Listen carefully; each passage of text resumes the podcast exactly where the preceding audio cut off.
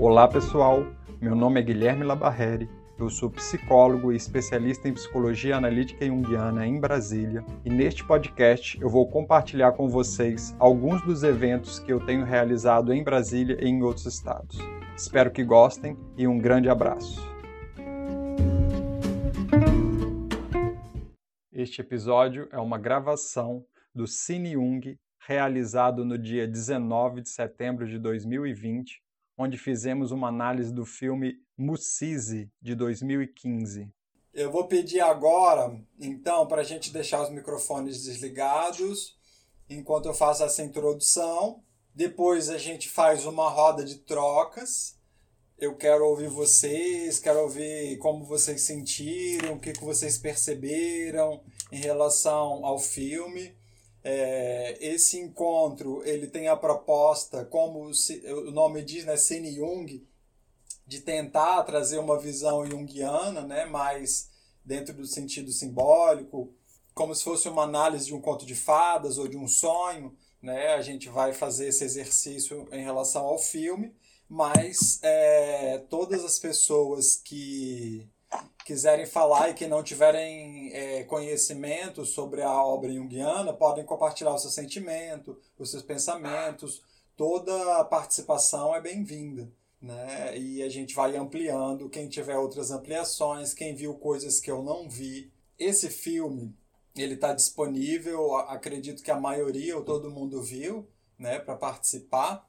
O filme é um filme turco, ele se chama Musizi, a tradução em turco para Musizi é milagre.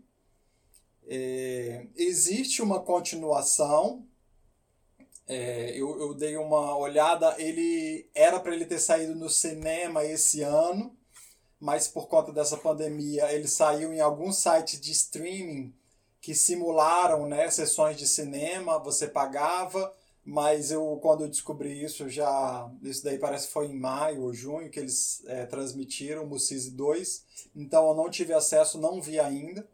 Quem viu o Musisi 1 que tem um personagem lá chamado Assis e ele vai Aziz né? Aziz vai é, quando ele sai da, da casa dele ele vai com a esposa para um outro lugar e o, o filme 2 conta como é que foi essa trajetória dos sete anos que ele passou afastado. Então deve ser muito interessante, estou louco para que saia, estou super curioso para ver. Parece, eu vi o trailer, depois eu compartilho com vocês nos grupos. É, parece ser tão impactante, emocionante quanto esse primeiro. É, esse primeiro filme ele vai é, trazer um recorte histórico da década de 60 na Turquia. Ele, eu não sei se vocês prestaram atenção, no, no início o professor né, é um professor que trabalha para é um funcionário público, trabalha para o governo e ele é mandado para uma para uma vila no meio das montanhas chamada Palu. Eu até procurei no Google Maps, se vocês colocarem dá para ver lá ela fica a Turquia é grande assim, né? Mais ou menos a, a Palu fica mais ou menos aqui no mapa da Turquia, né? E fica no meio das montanhas. E o professor chega no, no vilarejo, não tem escola. E aí eles vão, eles têm que esperar três dias, porque o ônibus passa a cada três dias, né? É um lugar bem, bem é, rústico, bem isolado, bem de difícil acesso.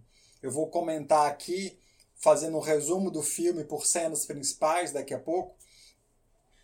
Mas ele chega lá e aí eles voltam para a cidade. Parece que é Ankara, pelo, por um dos diálogos. Né? Ankara é uma grande cidade lá na Turquia.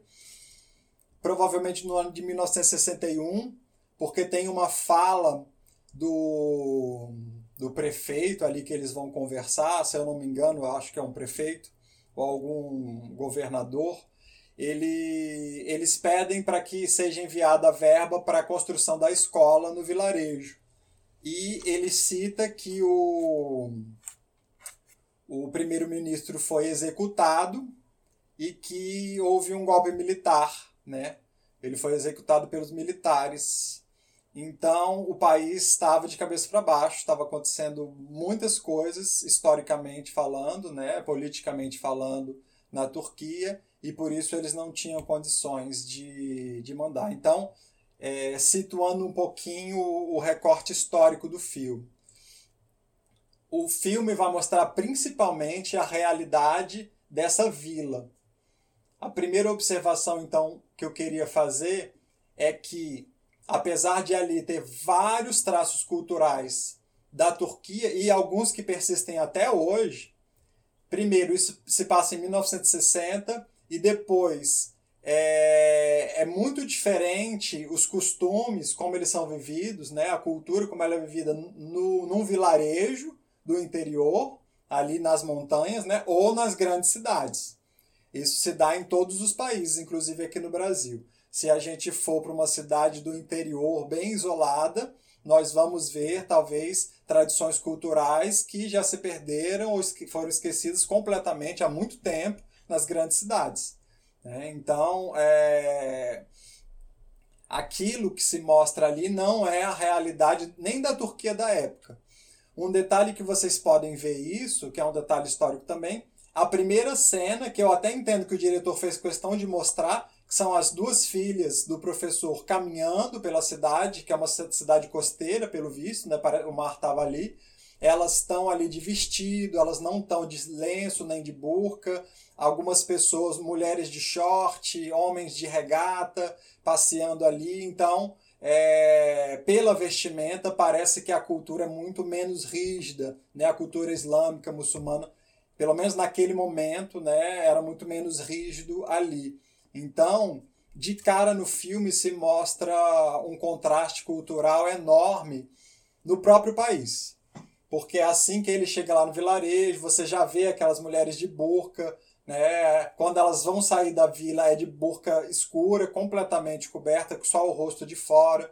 Isso não é mostrado nas cidades, né? nas grandes cidades, às vezes que mostram pequenos recortes. Então é, já havia uma diferença. Né?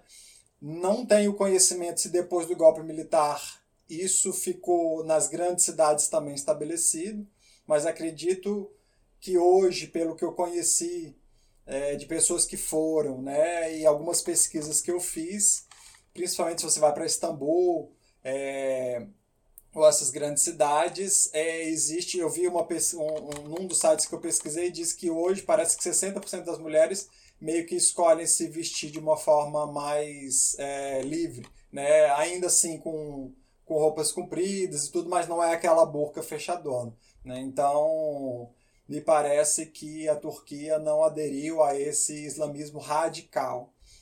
Existe um filme, quem quiser, quem é interessado na temática e quem, quem gosta de ver um recorte histórico, principalmente sobre a, essa questão do islamismo e o, o feminino, tem um filme chamado Persépolis, que é uma animação e é uma animação completamente histórica e baseada em fatos reais também. Depois eu posso colocar o nome aqui. Eu até escrevo aqui agora no site. Persepolis. Persepoli ou Persepolis? É uma animação que vai contar a história de, de uma moça, desde criança, né, depois jovem, e ela passando, aí ela se muda para a França, passa uma série de dificuldades e vai mostrando essa realidade. O filme aqui não tem ênfase nesse aspecto, né? O filme, na verdade, ele vai mostrar aí é, uma perspectiva que conta a história de alguns masculinos interagindo com alguns femininos, mas mostra muito a transformação do masculino. E eu vou mostrar em algumas cenas como que isso é muito bem evidenciado pelo, pelo diretor. Né? Mas agora, só fazendo um resuminho é, das principais cenas Tá joia?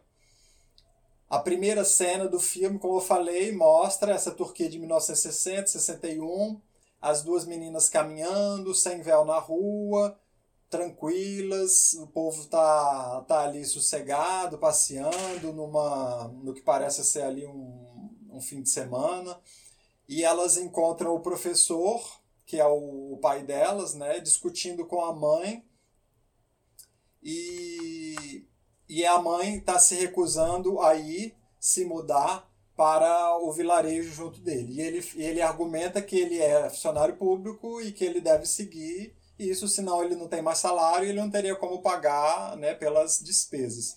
Aí eu acho que tem algumas questões interessantes.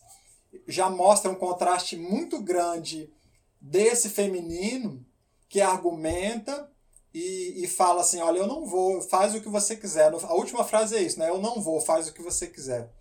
Então, é, me parece que isso não era muito possível lá no vilarejo. Né? O vilarejo me parece que existia uma relação aí mais rígida em relação é, do masculino e do feminino. Né? Como o chefe da vila lá era como se ele tivesse a palavra da lei. O que ele dissesse, todos obedeciam e acatavam né? de uma forma mais é, pacífica. Então eu, eu acredito que o diretor coloca essa cena logo no início para mostrar esse contraste, né? Para mostrar como no próprio país existe um distanciamento cultural aí. E, e ele vai, e ele vai, ele vai sozinho e ele vai pela paixão dele de lecionar. É interessante que ele coloca como justificativa que ele é um funcionário público, mas quando a gente quando vai se desenvolvendo o personagem do professor a gente vê que ele é um cara com um coração enorme né é muito interessante eu estava conversando com um amigo meu hoje à tarde sobre sobre o filme e eu falei para ele o que eu acho mais interessante é porque normalmente o professor ele está mais associado ao que a gente chama de função pensamento na psicologia analítica, né? Ele é mais racional, ele é mais preocupado ali com o conhecimento, com a lógica, e às vezes, se ele ficar unilateral, ele pode até ficar é, mais frio em relação ao outro. Ele quer passar o conhecimento. Só que esse professor não tem nada disso, né? Esse professor ele é extremamente amoroso, extremamente acolhedor, extremamente inclusivo. E ele é o personagem que vai chegar nessa vila causando uma enorme comoção e transformação de outros indivíduos ali. Né? E lembrando que esse filme é baseado em fatos reais, o que é mais impressionante e mais interessante. É claro que num filme o diretor coloca as coisas e recorta do jeito que ele quer passar uma mensagem. Né? E a figura desse professor, então, age muitas vezes aí como o que a gente chamaria na psicologia analítica de função transcendente né, permitindo que alguns opostos aí distantes se aproximem e, e formem uma síntese, formem uma, um, um, símbolo. Que o grande símbolo disso vai estar no personagem Aziz, que é revelado principalmente na, na última cena do filme. Né? Infelizmente eu vou dar spoiler, gente. Para quem não viu, não tem como não dar spoiler, porque a última cena é importantíssima. Eu não vou falar dela agora, mas é, ela fecha maravilhosamente o enredo do filme. Né? Então, é, eu não sei se vocês perceberam, a primeira vez que o professor chega na vila, então a, a cena né, dele chegando, aí já é a, a, a segunda grande cena. Ele faz então uma grande jornada, um deslocamento, pega ônibus horas, né? Não sei se dias, não mostra, não fica claro, mas é, uma longa é, viagem de ônibus. Aí quando ele fala, ah, chegamos, ele falou, chegamos, aqui é o último ponto. Ele falou, então cadê a cidade? Ele falou, não, não tem, não tem ônibus que chega até a cidade. Você está vendo aquela montanha? É depois da segunda montanha. vai lá que você vai achar essa vila. É muito interessante isso, mostrando, né, dando a ênfase na dificuldade que é essa jornada né, desse, então, se o professor, que é esse detentor do conhecimento, e ele está na cidade, que é esse lugar mais organizado, né? A gente faz isso muito até na análise de sonhos, como que se mostra a, a, a, a, a linha marginal nos sonhos, quando a gente se desloca de um centro para a periferia do sonho, muitas vezes a gente vai indo para uma área né, no, no, psiquismo que é mais caótica, que é menos organizada, que é mais indiferenciada, né? O Jung vai falando que a gente vai se aprofundando mais no inconsciente. E ali ele vai indo, vai indo e vai indo para uma natureza mais selvagem. Ele tem que atravessar tem uma mala que ele tá, uma cena que ele está atravessando com a mala na cabeça assim o rio, né? E aí tem tem os bandoleiros que são uma ameaça que ele morre de medo, né? Porque a mulher fala, eu ouvi falar que tem bandoleiros lá, tome cuidado. E aí ele chega na cidade e ele é recebido com um monte de espingardas apontadas para a cara dele. Isso daí é muito interessante. Fiquem com essa cena que daqui a pouco eu vou fazer um contraste com outra cena. Mas a primeira cena então do filme, quando não tem nem acesso de estrada para chegar lá, quando as pessoas veem um estrangeiro, um forasteiro entrando e chegando, se aproximando da cidade, elas recebem como se ele fosse uma ameaça. A primeira reação é eles são uma ameaça, então vamos nos proteger. É, é até cômico, né? Toda a cidade apontando uma arma para ele e ele de mãos para cima assim. O que está acontecendo? E e aí é... ele ele explica que ele é o professor e que ele tá ali para ensinar, né? Que ele foi mandado pelo governo. E ele pergunta onde é que é a escola. E aí eles falam assim, uai, mas eles mandaram o professor, mas não, não construíram a escola, como é que é isso? E eles vão fazer uma reunião. Essa reunião, eu acho que é uma outra cena muito impactante que já de novo mostra uma certa distância cultural aí entre a cidade e o, o campo, né? Vamos dizer assim, a cidade e o vilarejo. O professor ele pergunta onde ele pode ensinar e logo eles falam que as mulheres não vão estudar.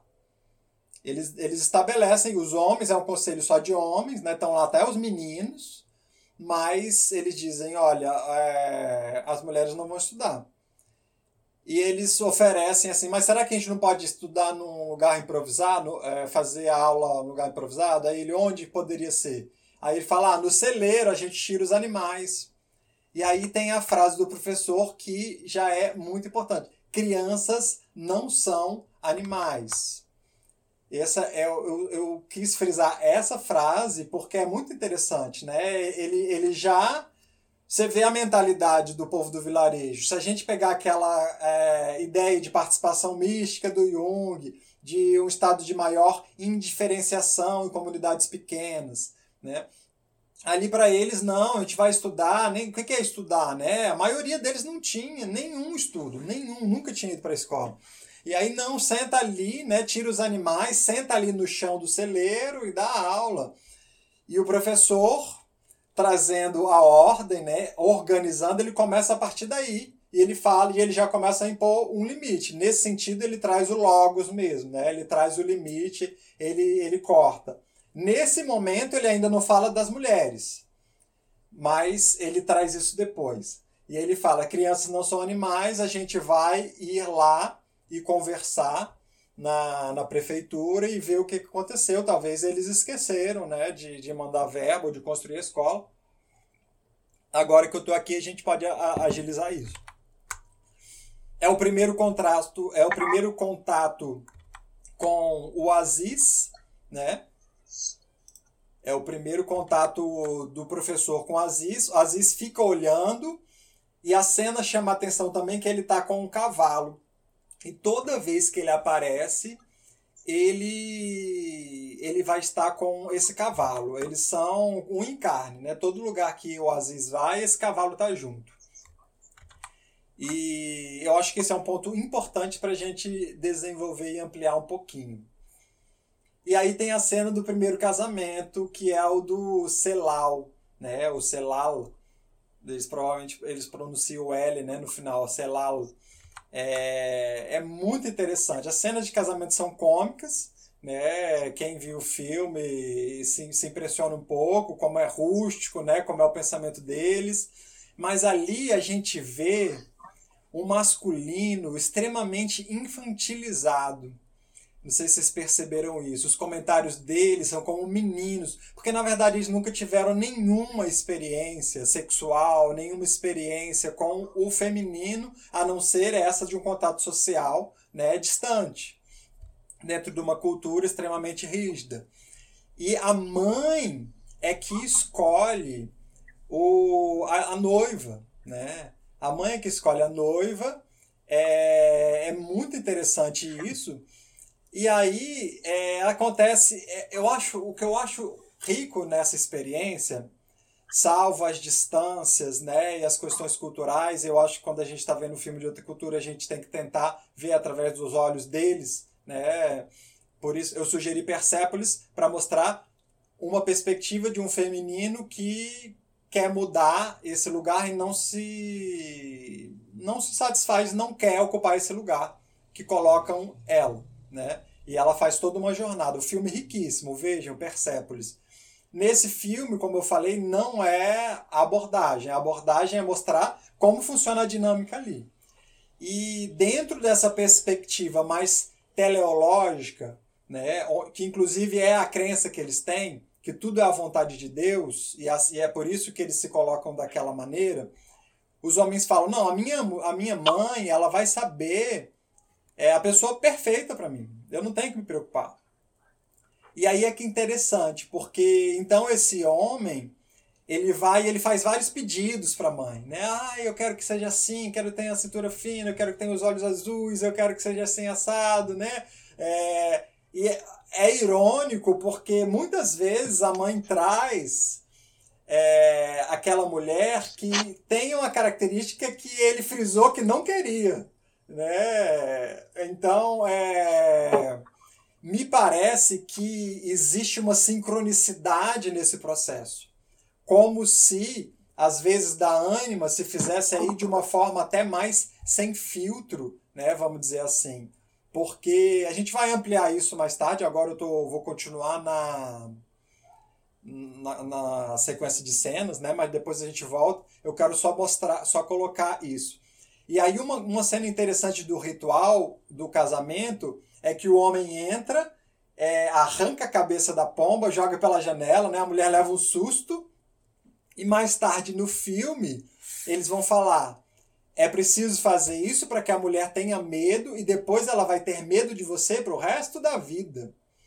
Tem essa frase. Eu acho muito importante a gente colocar isso, porque o personagem do Aziz vai meio que ressignificar isso. Né?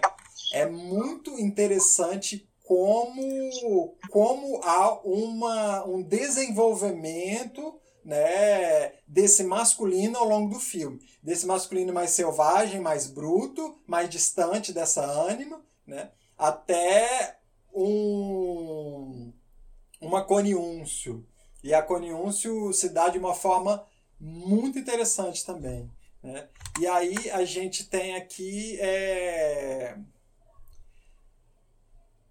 é interessante também que ele faz aquela postura de machão, tem esse contraste de quando ele tá, quando ele tá lá em cima jogando as balinhas para crianças, ele tá todo peito inchado, né, e, e, se mostrando machão, mas quando ele tá na intimidade lá do com os homens, ele pergunta: "Ai meu Deus, eu só quero que ela tenha um bom coração".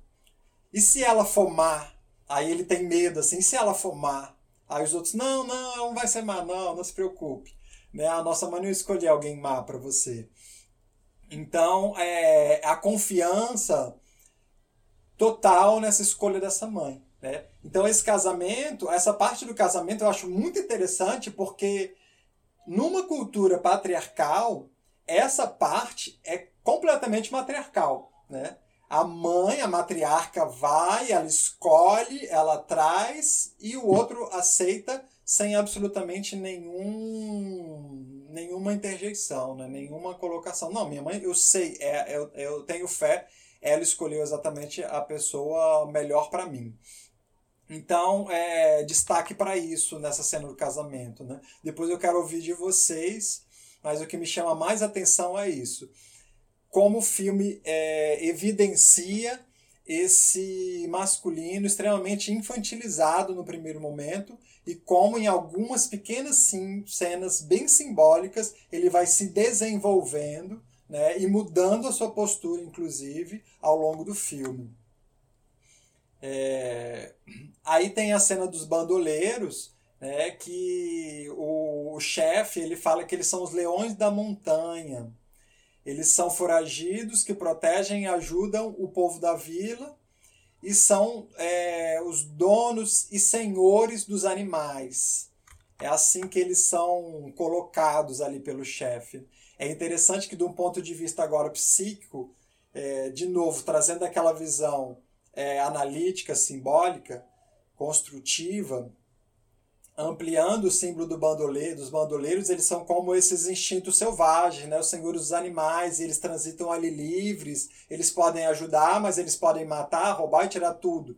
Mas ali eles estão em harmonia.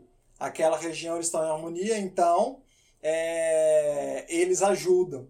Né? No filme só mostra cenas deles ajudando. Mas a gente sabe, inclusive já foi explorado diversos, foi até tema de outros filmes, aonde tem essa cena desses bandoleiros que saqueiam, que matam, que roubam, né? Nesse filme não é mostrado isso.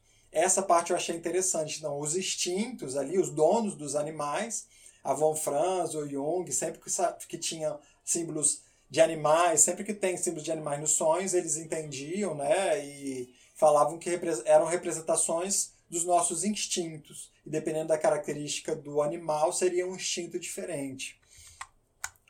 É... E aí tem a cena deles voltando, então, e, e descobrem que não vai haver dinheiro para a escola.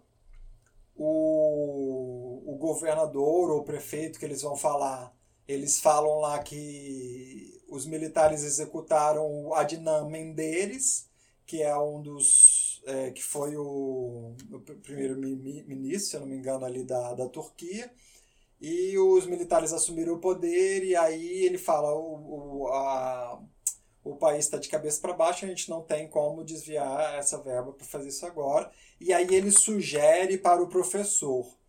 E eu sugiro que você aproveite essa deixa para é, voltar para sua casa e, com, e justificado, né? Olha, não tem escola, então não tem como eu fazer.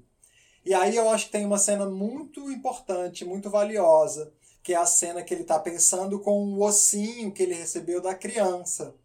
Né? Ele recebe uma, um ossinho de uma criança e na, na hora que ele recebe o ossinho da criança, ele pergunta o que, que é isso. Aí o outro, né, um adulto do, do vilarejo, fala: Ah, isso é um símbolo de que eles ah, aceitaram você, que eles acolheram você.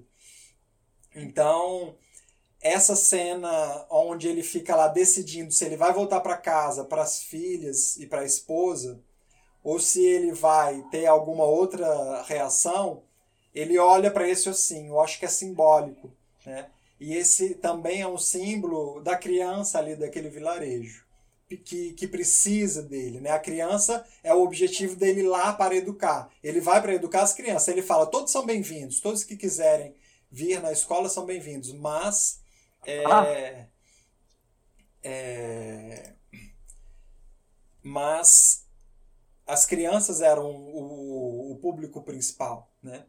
E aí ele então dá o golpe na mulher ele liga fingindo que está sequestrado, falando, né?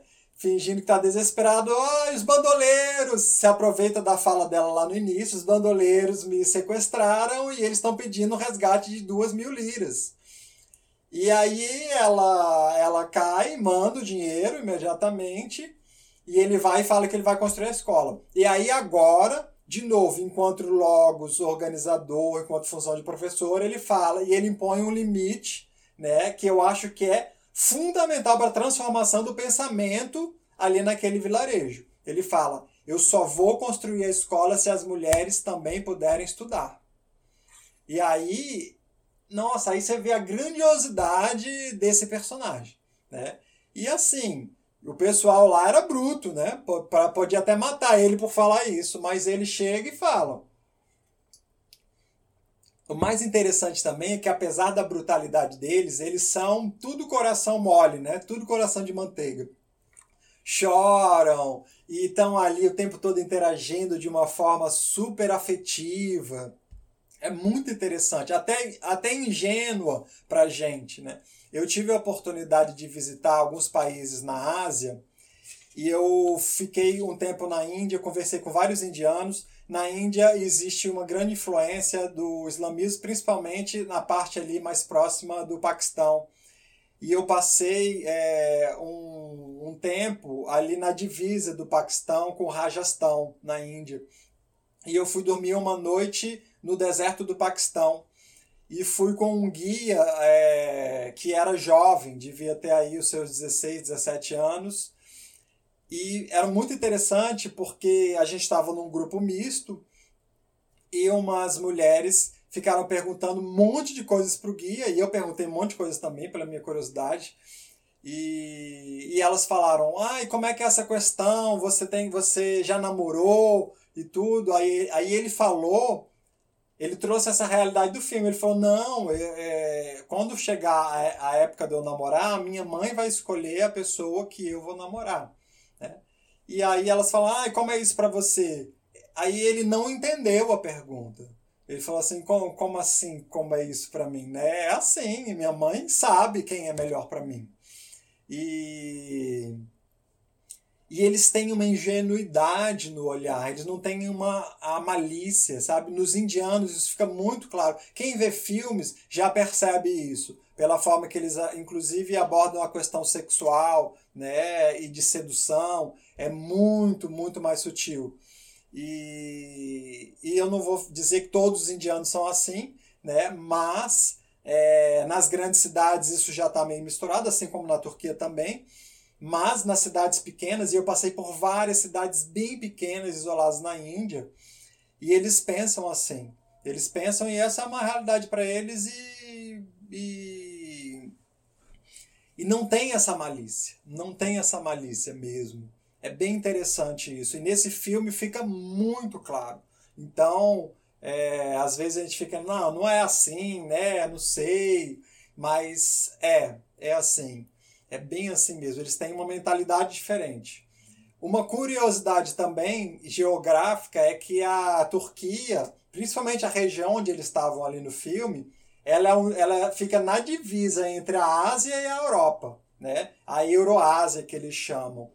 E a cultura, ela se mistura e se choca bastante entre uma parte que recebe ali muita influência dos europeus, lembrando que Istambul foi a antiga Constantinopla, um lugar então assim de um berço riquíssimo de, de todo tipo de comércio, de arte, inclusive também de ideologias religiosas, muitas coisas, né? É, floresceram ali e era um encontro de diversos povos, de diversas culturas. Então, é, é uma curiosidade que eu acho interessante trazer também.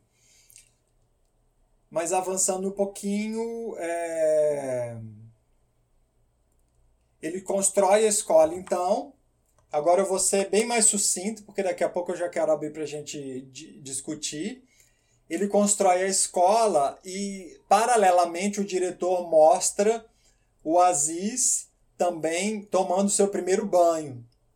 No filme, né? Provavelmente não foi o primeiro banho da vida dele, mas no filme mostra a primeira vez ele tomando banho e ele sentindo super incomodado, gritando, é, sendo arredio como um animal selvagem e ele foge, sai correndo nu no meio do vilarejo, todo mundo ridicularizando, rindo, né? E o professor sempre com um olhar atento, cuidadoso, acolhedor ali para o Aziz, né? E, e ele, ele então essa, essa cena eu acho interessante porque quando a escola é fundada o Aziz começa também, eu acho que a cena dele tomar banho, né, é meio que assim, um turning point do, da, do desenvolvimento do personagem. Então ele começa agora a ir caminhando para a direção, né, da, vamos dizer assim, do homem que vai estar mais próximo da troca ali social e menos próximo do lado selvagem. Lembrando que o cavalo estava sempre do lado, como se ele tivesse ali. O cavalo é o instinto selvagem puro. Né? Quem leu aquele livro Símbolo da Transformação da Libido, o Jung dedica um capítulo inteiro só sobre o cavalo e é riquíssimas ampliações que ele traz ali, mas representando um grande símbolo de potência de libido. E a gente vê que o Aziz é um grande símbolo de potência, mas totalmente reprimido por conta de é, dificuldades, né, de paralisias e de algum tipo de no 2 dizem que conta a história, fala exatamente o que, que é. Ali no filme eles usam ainda o termo deficiente, né? Eu sofri algum tipo de paralisia. Mas então acho rica essa cena assim, constrói essa escola e ele toma o, o primeiro banho e ainda bem arredio, né? E é, se fala a primeira vez o nome de Semilo. Semilo é um foragido da polícia que fica nas montanhas junto com os bandoleiros e que no inverno ele volta. Volta para encontrar a esposa e o filho, mas há sempre uma tensão, né? E aí, de novo, ao encontro, são várias histórias paralelas, né? De novo, ao encontro aí do masculino e do feminino, e há uma tensão, e, e eu acho que a gente pode ampliar e explorar essa, essa história aí, né, do Semilo. Mas é quando surge o nome dele a primeira vez. Aí na construção da escola, os bandoleiros se mostram totalmente aptos a ajudar. E já mostrando aí que esse lado também, né, dos senhores dos animais está ali à disposição. Então, o, o sistema ele está propício ao desenvolvimento, né? a escola, a representação aí do desenvolvimento, do aprender. Aí tem a cena do segundo casamento. Eu acho que ela traz alguns pontos ricos também, que vale a pena a gente explorar. É o, o segundo noivo chama Feizo, né? Feizo, Feizo. E a única coisa que ele pede é que a noiva tenha olhos bonitos é, isso é o mais importante para mim, mãe, ele fala. E aí a mãe vai, né? E escolhe, ironicamente, uma moça que é vesga. E de novo aí a sincronicidade, de novo aí a questão. A mãe falava, e a mãe falava de forma bem clara, né? É o destino que, que escolhe, é Deus que escolhe, né? E ironicamente ela escolhe, não, não propositalmente, né, mas exatamente o que ele falava que ele não queria. Talvez porque tivesse alguma coisa para ele aprender exatamente com isso. E aí é interessante que aí de novo se segue a primeira cena, ele mata o pombinho e quando ele tira o véu, ele vê e ele fala: "Ai meu Deus, que azarado", né? E aí ele põe o véu de novo e ele se deita com ela com um véu. Eu acho que é muito simbólica essa cena, porque é como se esse masculino, que ainda é infantilizado, ele ainda não está pronto para ver essa ânima, né? Então, no encontro na coniúncio, aí é uma coniúncio parcial. Ainda não há a aceitação do outro, né? Aceitação dessa escolha dessa matriarca. E Aí acontece outro, outra virada interessante no filme, que o Aziz some e ele é encontrado na escola. Depois chega o inverno e Aziz brinca na neve. E, e aí é, ele já está mais à vontade com o professor. E Só, só finalizando aqui, gente, para a gente já abre. Tava, tinha planejado aqui fazer uma introdução de uma hora e a gente discutir aí uma hora, uma hora e meia. A gente vai até onde a gente é, aguentar, né? Não, não tem hora para finalizar. Mas então, eu acho que uma outra cena importante, marcante, é o julgamento de Semilo. Né? Só, só fala um pouquinho desse, desse simbolismo. Então, é como se esse homem que estava ali escondido no coração das montanhas com os bandoleiros, né? Ele sai, ele passa pelo inverno, a ânima de novo, olha de novo a mulher promovendo a transformação aí nesse caso. fala: Eu quero que você se entregue, a gente tem que acabar com essa tensão. E ele vai e ele se entrega no tribunal. E ele é sentenciado a uma, a uma pena de quatro anos. Eu acho interessante aí, não tenho a mínima ideia se o diretor sabia alguma coisa de simbolismo ou de numerologia, mas quatro para Jung era um número perfeito, né? Porque era o número do self, era o número da divindade, da totalidade, que representa aí o, o quadrado perfeito de Hermes Trimegisto, né? É, tem um simbolismo muito rico esse número 4. Então, esse masculino ele é julgado e ele vai passar então pelo período de depuração e é a hora que depois da saída do tribunal o um jovem tenta assassinar um outro senhor e o chefe da aldeia, né, o chefe da, do povo, do povoado, do vilarejo, ele mete a bengala assim e salva a vida do outro senhor, que era um senhor de uma outra vila. E esse senhor, ele fala assim: "Eu te devo minha vida, eu te devo assim o que você quiser". Aí ele fala: Eu não quero nada. Né? Aí ele, ele, ele fala até essa frase, eu achei interessante. É, sempre haverá um homem corajoso para enfrentar um homem covarde. Eu destaquei essa frase que é muito simbólica. Né? E aí a transformação desse homem, eu acho, né? De novo, esse filme eu acho que ele tempo todo está trazendo muitos símbolos de transformação desse masculino, de sair de um estado de indiferenciação, do mais selvagem, para um mais é, equilibrado, sadio, inclusive de maior troca com o feminino. E aí ele vai e o, o senhor que foi salvo ele fala assim: Eu te dou a mão da minha filha. E aí ele fala: Olha, mas o, o, o meu filho, meu único filho que ainda não está casado, ele tem deficiência, né? Ele, ele é ele não pode. É, aí ela, ele fala assim: não importa, o que importa é que ele tenha coração. Né? O que importa é o coração. E aí ele reafirma: está feito. Peça para sua mulher vir visitar a, a minha mulher. Que era como se fazia ali, as mulheres se reuniam, né? E aí é interessante porque é como se todo o sistema ele entristece, eles mostram e frisam assim a tristeza em todo mundo, porque é como se essa mulher fosse ser entregue para o monstro. Me lembrou a cena mitológica de Eros e Psique. É a cena onde os pais vão entregar a filha para o, o monstro do desfiladeiro, né? Psique, que é, o oráculo diz, olha, sua filha vai ser, né, vai morrer nas mãos de um grande monstro. E, e aí no filme eles se entristecem, todo mundo chora. Assim que o pai mostra, né, fala isso, o outro ele já abaixa os olhos, eles, eles fazem questão de frisar. A mãe chora na, na hora que eles vão testar a filha, né? A filha era perfeita, essa daí realmente ela não tinha para o ritual lá deles, né? Cozinhava, ela sabia, ela fazia questão de falar, não, eu sei fazer isso, sei fazer isso. E, e aí, cada coisa que falava que ela tinha mais dotes, né? Mais ele se entristeciam. Aí todo mundo chora, todo mundo fica triste. E aí chega lá a cena.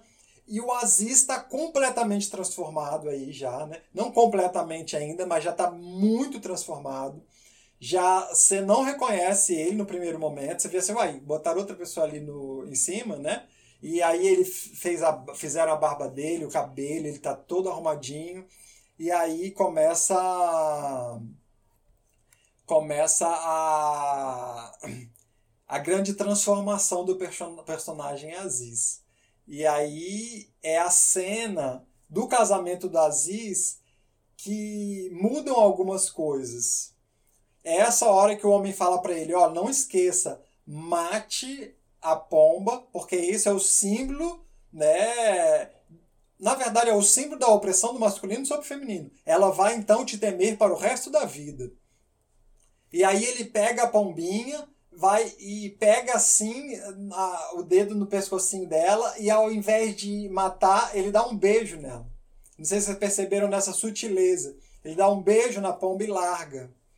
E aí, esse momento, então, é é muito marcante, muito simbólico. Não tem a questão do assim, eu vou matar e ela vai ter medo de mim pro resto da vida. Né? Não. E aí, a partir daí, começa de novo uma começa assim a, a, focar na grande transformação do personagem Aziz, onde essa mulher vai, aí vai ter uma segunda cena do banho.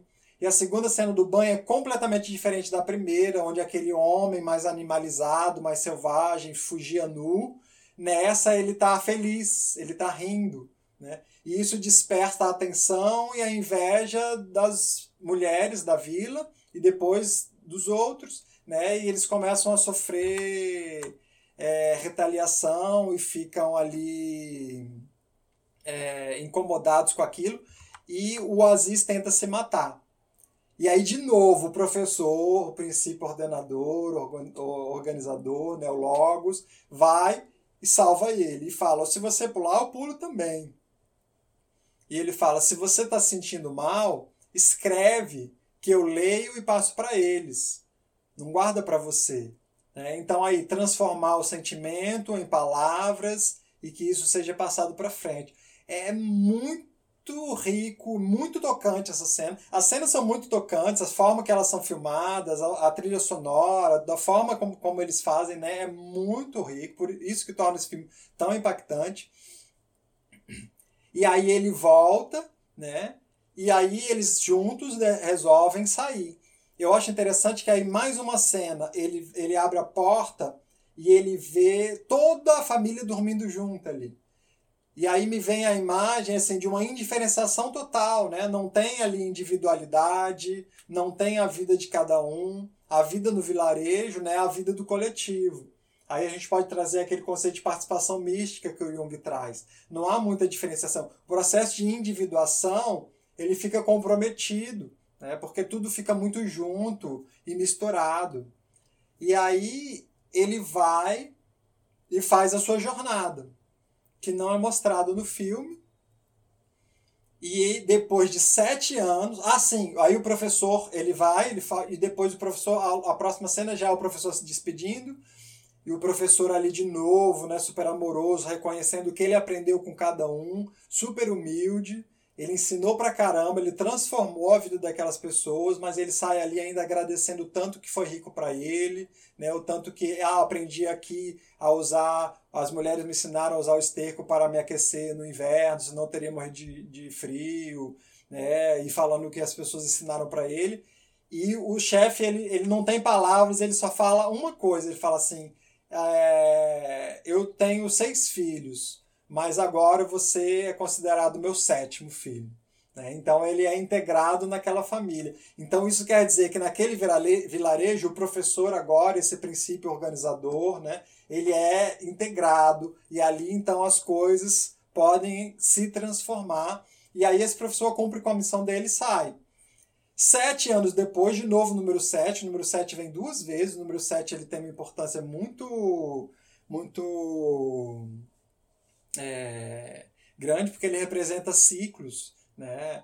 E então ele é o sétimo filho, eles saem depois de sete anos, eles voltam, a cidade já está muito mais transformada.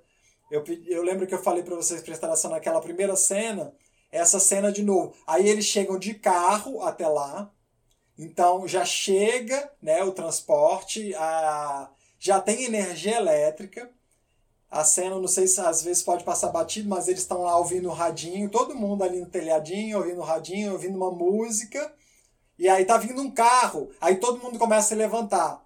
Aí você pode pensar, nossa, aí vão pegar as armas e vai, vão, vão chegar lá, né, e vai repetir aquela cena. Não, todos vão e vão ver, e estão ali muito mais abertos e dispostos a receber esse carro. Eles não sabiam quem estava no carro, não foi anunciado, né? Então, olha a diferença de pensamento. Quando ele se despede das crianças, o professor ele fala: Eu quero ver você depois, no futuro, um advogado, um professor, um engenheiro, né? Vocês são o futuro, né? E aquela, e aquela transformação já começa a se ver. Então, acho rico mostrar isso. Eles chegam de carro e aí a última cena é fantástica e finaliza assim com chave de ouro, né? O professor vem, reconhece ali eles, conversa e aí o Aziz, o Aziz sai, e a própria forma que ele quando você pensa que ele vai sair, né? E ainda vai estar tá igual, o pé dele se ajeita, ele se enrijece e ele caminha com o filho, né? De, de mãos dadas. Então ali já está o homem, né? Transformado, completamente transformado e com o filho, representando aí também é, toda a potencialidade de futuro. E, e, e os diálogos, esses diálogos eu até peguei porque é muito, muito rico, né? Os habitantes do povoado, é, aí ele faz as. É, o cavalo reconhece ele, vem, ele primeiro é, cumprimenta o cavalo, né? Então, assim, homem e, e, e animal se juntam, se, se unem e estão completamente pacíficos e harmônicos. Depois eles viram para o pai, e aí o pai pergunta: É você mesmo, Assis? Aziz? É, e ele fala: Sou eu, papai. E, e a mãe fala: Mas você sabe falar? Ele fala: Eu sei falar, mamãe. E o pai diz: Você está bem? Agora, é, você está bem agora? Fez alguma cirurgia? E o Aziz responde a frase final, né? Não, papai. Eu me apaixonei pela minha esposa. E aí é a coniúncio final, né? Então, é, isso foi o fator definitivo para a transformação completa desse masculino, né? através dessa, dessa ânima que era a ânima mais. Era, era a Pandora, praticamente. Né? Era aquela que, que tinha todos os dotes. Aquela que vem com a maior riqueza. Era aquela que tinha tudo que os outros pediam. Tudo que os outros filhos pediam no casamento, né? que a mãe não escolhia, mesmo porque não aparecia essa mulher e os outros talvez não estivessem no estágio de ter acesso à mulher que eles pediam, era um pedido infantil. Né? O Aziz, que era a pessoa menos esperada, ele fica né, com a mulher que tinha os dons e os dotes que todos os outros queriam. E ali ele se isso é a, a válvula de, de transformação, né, de propulsão que ele fica completamente é, transformado. E é isso. Agora eu queria ouvir um pouquinho de vocês. Desculpa a introdução grande aí, né? A gente começou pouco de atraso, então falei mais ou menos uma hora esse roteiro que eu tinha preparado para a gente se organizar. E eu queria ver o que, que tocou vocês, o que, que vocês acham dessas observações, se vocês viram outras coisas. Agora a gente deixa aberto aí para troca. Guilherme, Diga. eu acho importante falar que aquela questão do inverno, de, o inverno lá que era rigoroso, né? Oito meses de inverno e quatro meses que, né, que era o sol, e que foi a época que o Aziz mais ficou com o professor, que foi Sim. quando ele levou ele para a casa dele, né? Sim. Ficou lá ensinando ele, e que ali foi onde tudo aconteceu mesmo, quando ele ficou lá com ele. Acho importante ressaltar isso. Sim, e ele brinca na neve, né? E o professor também fala: não neva onde eu vivo. Sim. Só, e, e esse é um fato real mesmo, é só neva nas montanhas ali naquela região. Não é uma região fria, né? não tem inverno rigoroso ali, mas nas montanhas neva. Então, e, e, e, o inverno representa esse, essa época de maior reclusão e afastamento mesmo. Tanto é que é a época onde o, o Semilo, que é o homem lá que está foragido nas montanhas, ele, ele pode vir e pode ficar e pode participar, né? Porque a vila fica totalmente isolada, totalmente isolada. Eles não podem, é, a polícia não pode ir lá, o exército não pode ir lá. Então eles ficam protegidos, vamos dizer assim, é, até de qualquer tipo de invasão, mas também ficam fechados entre si. E aí é um momento meio que de fomentação de muitas coisas. Né? Exato. O inverno simboliza a vida dentro também, né? Boa noite, pessoal. Cheguei atrasada. Boa noite, Boa noite. Simboliza a vida dentro, né? E ele vai fazendo toda uma construção ali com o professor enquanto eles estão lá reclusos. Sim, sim. Eu não sei se você viu alguma coisa, eu lembro quando eu vi esse filme, eu fiquei muito impactada e comecei a fuçar para saber dele. Falam que é baseado numa história real. Sim, sim. Hum. É, é baseado numa história real. Eu não sei até que ponto acontece daquela forma, né? Naqueles. É, naquela sequência ali, mas a, o, Aziz ele tá vivo até hoje, inclusive ele mora em Istambul. No finalzinho fala, né? Ele mora em Istambul com a mulher e três filhos e um neto. E é, o filme é de 2015, então provavelmente ainda deve estar tá vivo, né? Eu vi que tem o 2 também, que passa a jornada dele até a transformação. Sim. Sim. Esse 2 é, a, é a jornada do Aziz, né? A jornada heróica dele. Aí que ele vai fazer o caminho oposto do professor. O interessante é que o filme inicia e a gente tem a impressão que vai, o personagem principal vai ser o professor e tudo vai girar em torno do professor. Né? Mas é assim que começa a mostrar o Aziz, que a gente pensa que vai ser ali o personagem é, secundário, né? Começa a se focar cada vez mais e mais na transformação dele.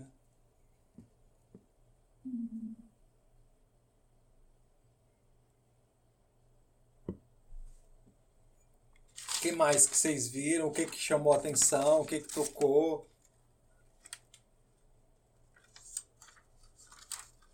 Me tocou muito, Guilherme, essa questão do professor, né? Esse, essa pessoa que quer sair, sai da casa dele, né, deixa a família dele para ir para um lugar bem distante, ensinar, né, se doar, né, e ao mesmo tempo a gente vê que ele, né, ele fala para a mulher dele, não, mas eu tenho que exercer minha profissão, afinal de contas eu sou funcionário público e tal, né, todo sério. E quando a gente vê ele dando aula para as crianças, ele parece tão criança, né, faz aviãozinho com os meninos, faz brincadeira, ensina e ao mesmo tempo acolhe, né, essa coisa do acolhedor e sempre de olho no Aziz, né? Quando ele chegou lá, o Aziz e ele, ele foi a primeira, quem viu ele primeiro foi o Aziz, na verdade, né? Durante o caminho, né? Antes deles, da, deles ter, como é que é? Chegaram lá e estavam com as armas, né? Apontadas uhum. para ele. Antes disso, o Aziz estava acompanhando ele o tempo todo, né? Na Sim. trilha com ele, né? E ele olhando aquela pessoa com aquele cavalo, né? Então, assim, é uma construção, eu achei muito, muito interessante tudo isso, né? Os bandoleiros que ele tinha medo foram que construíram a escola, né? Sim. Quer dizer, ele começou a ver de um outro jeito, e, os, e a aldeia também a, aceitou que as mulheres, né? Por quê? Porque ele deu uma coisa dele, né? Ele deu um dinheiro que era dele, na verdade, para construir. Quer dizer, ele praticamente pagou para ensinar essas pessoas, né? Quando ele, quando ele constrói essa escola, né? Então, assim, é muita doação, né? Essa coisa que a gente vê dessa, dessa coisa do ofício que é do professor mesmo, né? Eu até botei num grupo de, de, de, colegas professores que eu tenho, eu falei, olha, esse filme vocês têm que assistir, porque realmente não tem que reclamar das condições, né? Porque ele estava ali e ele ficou com a Aziz aquele tempo todo ali, no inverno, dormindo com ele, ensinando ele, com toda aquela paciência inclusiva, né? Muito Sim. legal isso, eu achei muito fantástico. O Aziz, para mim, é fenomenal, né? Sobretudo quando, quando. Eu achei bem engraçado quando o chefe né, salva o pai da, da mulher dele, né? De ser assassinado lá, né? E ele oferece a mulher. Ele fala, mas o meu filho é deficiente. Aí o cara, não, a, mi, a minha filha é sua, né? Minha filha é sua. Eu, achei, eu achei aquela coisa assim tão de, de né, pode ir lá ver e tal. E ela solícita, ela aceitou o destino dela, né? Aceitou o destino dela de estar ali com ele. E todo mundo criticava. As próprias mulheres da aldeia olhavam e falavam: "Nossa, você você não tem, né? Que ela ficava brigando com as mulheres. As mulheres ficavam interpelando ela. Então, é muito interessante tudo isso, essas construções, né? Essa construção que para ela é como ela fala, Aziz agora é meu meu filho, meu pai e meu marido, né? Acho que ela fala isso mais ou menos. Então, assim, significa que a vida dela agora começou daí, como você falou, né? A individuação, né, de ambos, né? Sim. Muito legal. Sim. Filme muito lindo. Sim. Guilherme. Diga. Pode falar. eu queria fazer. Ô, oh, Célia, me permita fazer só um comentário à sua fala. Tranquilo. É, assim, eu entendo o que você quis dizer, concordo em parte, é, mas eu queria dizer o seguinte, que na verdade não é que a gente não deva reclamar. Eu acho que a gente deve sempre reclamar, porque senão é, a realidade, olha, eu trabalho com formação de professores. As Não, coisas que sim, eu já vi... eu, eu também sou, sou professora, minha formação é, é. história, eu sou professora também. Eu estou falando é. assim, que há muita coisa assim, que às vezes a gente. O que a gente mais faz realmente nessa profissão é doar mesmo, né? E às vezes a gente, a gente reclama mesmo porque tem que ter os nossos direitos, tem que ser reconhecidos, né? É. Mas o que eu falei, o que eu estou falando é essa coisa mais poética que ele mostrou, né? Não, ele mostrou mais queria... uma coisa poética, só isso. Eu entendi. O que eu, eu, eu, acho o seguinte, que o que a gente não deve fazer é deixar de realizar é, alegando que não tem condições, entende? Porque a parte mais frágil da corda, que é o educando, é quem fica prejudicado.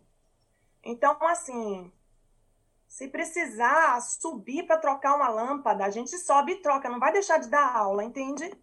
Mas Sim, acho que a gente precisa compra, continuar reivindicando. Até, compra é até material e leva, né? Eu já é. fiz muito isso. Então é normal.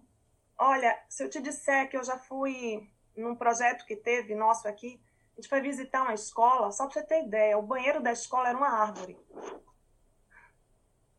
Sabe? Então, tinha um, numa outra escola que a gente visitou, tinha um buraco na, na no teto e chovia, enfim, então a gente já viu muita coisa, sabe? Eu acho que a gente precisa continuar brigando. Eu entendo o que está dizendo. E, e sei também que a gente tem colegas que qualquer coisa é motivo para não fazer. Eu sei disso. Né? Mas, enfim, era só quero, um acréscimo. Não, o que eu, quero dizer é o seguinte, ó, o que eu quero dizer é o seguinte, que às vezes a gente, por exemplo, é, eu, eu ensinei em São Luís do Maranhão, tá?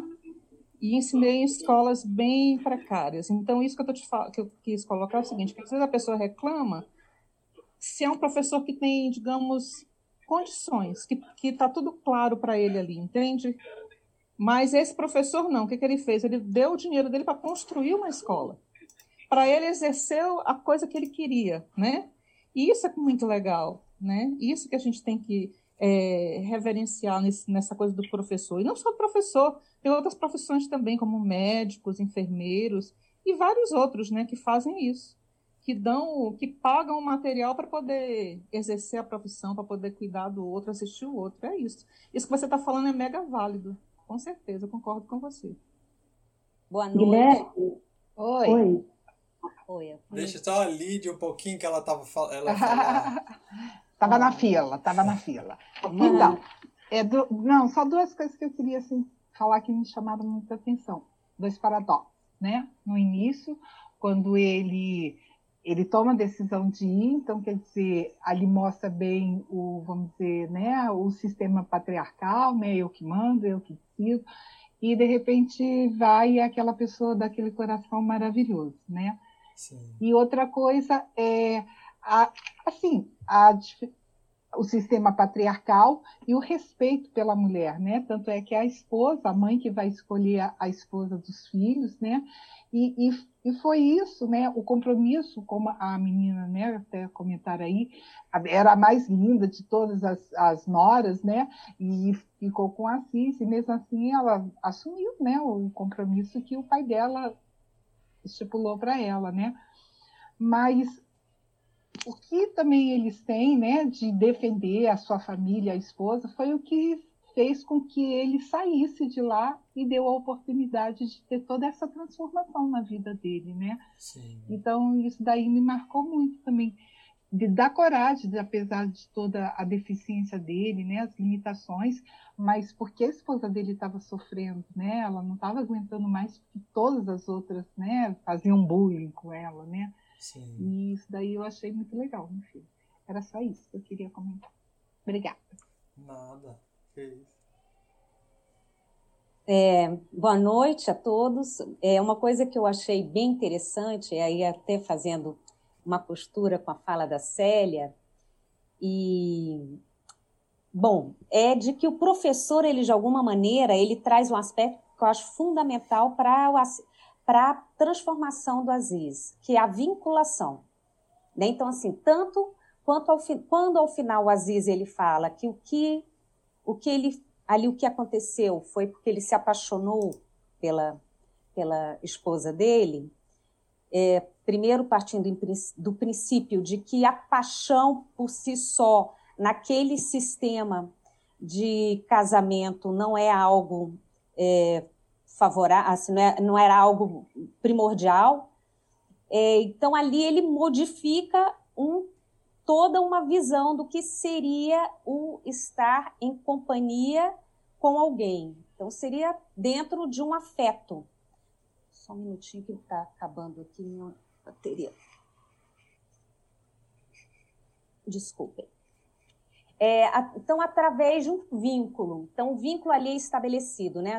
A gente fala na psicopedagogia muito que o princípio transformador por meio da educação é a vinculação. E, de alguma maneira, mais do que a, né, o, o bem-querer, porque eu também concordo um pouco com outra colega, assim, a gente fala, é, principalmente nós que somos docentes, né, a gente sabe que a, roman, a, a, o romance acerca da educação, ela de alguma forma descaracteriza a profissionalização docente.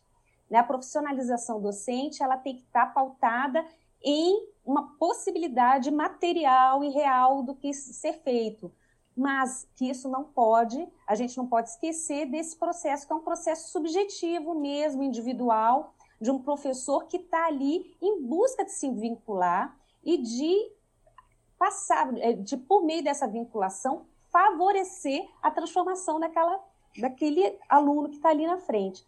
Então, o que é o mais bonito é que era num vilarejo em que, de alguma maneira, as vinculações que existiam ali com o Aziz, eles não enxergavam a potencialidade de crescimento.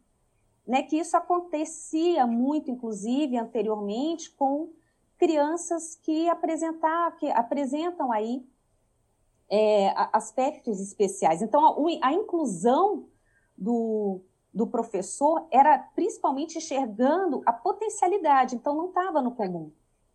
E, ao mesmo tempo, eu acredito que a, a esposa, quando ela vem também, né, a partir do segundo momento, que, que o Guilherme até falou da questão do banho, ali ela teve um olhar diferenciado e ali ela começou a enxergar a possibilidade mais do que a dificuldade. Né? E eu acho que esse é um muito motor da transformação do ponto de vista da educação. Sim, sim. É, é muito rico, eu entendo essa parte. É, é possível olhar esse esse filme por diferentes vieses, diferentes, como a Célia falou, né? Se você mandar para um grupo de professores, eu acho que esse, todo todo todo docente de certa maneira podia se inspirar nesse filme, né? Eu, eu entendi o que a Célia falou não no sentido só também de, de romantizar a questão e acho que foi muito bem colocado pela Ivan depois pela Janine, né? E existem existem dois lados, existe existe o lado coletivo e o lado social da situação, existe o lado do indivíduo. O filme explora isso na, na, na cena onde ele está segurando o ossinho. Né? O ossinho é o que vinculava ele já aquelas crianças, já baseado ali no desejo de ensinar e participar da vida daquelas crianças e trazer uma transformação no sentido delas terem alguma chance né, diferenciada no futuro que não tinha educação ali para ninguém naquele vilarejo. E aquela, aquela cena eu acho que foi é, enfatizada e foi trazida exatamente porque é o momento da escolha. A cena logo anterior falava: eu, eu, se eu fosse você, aproveitava que lá não tem escola e que a gente não pode construir escola para voltar para sua esposa e ser pai para suas crianças. Né? E que isso era extremamente digno e justo também se ele escolhesse. Né? Só que a, o docente falou mais alto. Aí a escolha pesou mais para ir para esse lugar distante e ser um agente transformador na vida daquelas pessoas. Né? Talvez ele entendeu ali que um sacrifício da vida pessoal nesse momento da vida fosse mais importante né, do que um sacrifício profissional. Né? E, e o, o, chamado, né? ali, ali na jornada heróica do Joseph Campbell, essa é a fase do, esse é o momento do chamado. Ele recebeu um chamado. Ele recebeu o chamado e ali ele podia ter a recusa do chamado, que é a outra fase que o Joseph Campbell coloca. Né? Só que, do ponto de vista do processo de individuação, que é esse processo de desenvolvimento né, da plenitude da personalidade do indivíduo, da completude, da coniúncio né, dos opostos, onde a gente vai seguindo na vida, aprendendo, principalmente se entregando para desafios onde a gente vai se superar e integrar partes desconhecidas, porque a jornada desse professor também é riquíssima, né? E no final ele fala cada ponto que ele aprendeu com, com isso, com a experiência. E quando na recusa do chamado, o Joseph Campbell fala que a nossa vida ela fica meio que em stand-by. Ela perde um sentido mas é, ela perde o sentido para o próprio indivíduo, porque só o indivíduo pode dar sentido e trazer sentido para a vida dele. Né? Ninguém pode dar sentido para a nossa vida. Ninguém pode chegar e falar: Ó, oh, toma aqui, esse é o sentido da sua vida. E aí, na recusa do chamado, a gente também é, se distancia do nosso processo e fica meio que num estágio de stand-by. E naquele momento ali, o chamado de ensinar aquelas crianças nesse povoado longínquo, né? E aí a, a jornada do herói também fala isso, que nós precisamos sair do lugar comum, né? Da zona de conforto, do status quo, nós precisamos quebrar a rotina e nos colocar diante de situações desafiadoras que vão ampliar a nossa visão de mundo, né? E, e nesse sentido, essa jornada do professor foi extremamente válida.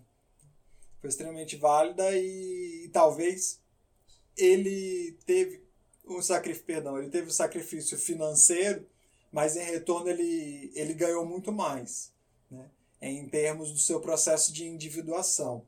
E eu digo isso não no sentido romântico, de novo, né? mas no sentido de do caminho mesmo do desenvolvimento, do, do quanto que ele aprendeu. Ele, ele enfrentou os seus medos, ele enfrentou o medo do bandoleiro, ele enfrentou o medo de cair ali no abismo, na hora que ele foi salvar a vida do Aziz, ele enfrentou é, a lei local do chefe, que tinha estabelecido que as mulheres não iam estudar, e ele colocou um limite falou: você, é, eu só, só participo disso se as mulheres puderem estudar.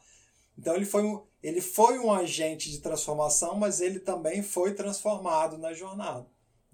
E aí, é, quando na jornada dele, se a gente isolar então a visão para esse personagem, ele sai da sua zona de conforto, ele passa por uma série de desafios, ele vence os seus medos, ele cumpre com a sua função, né?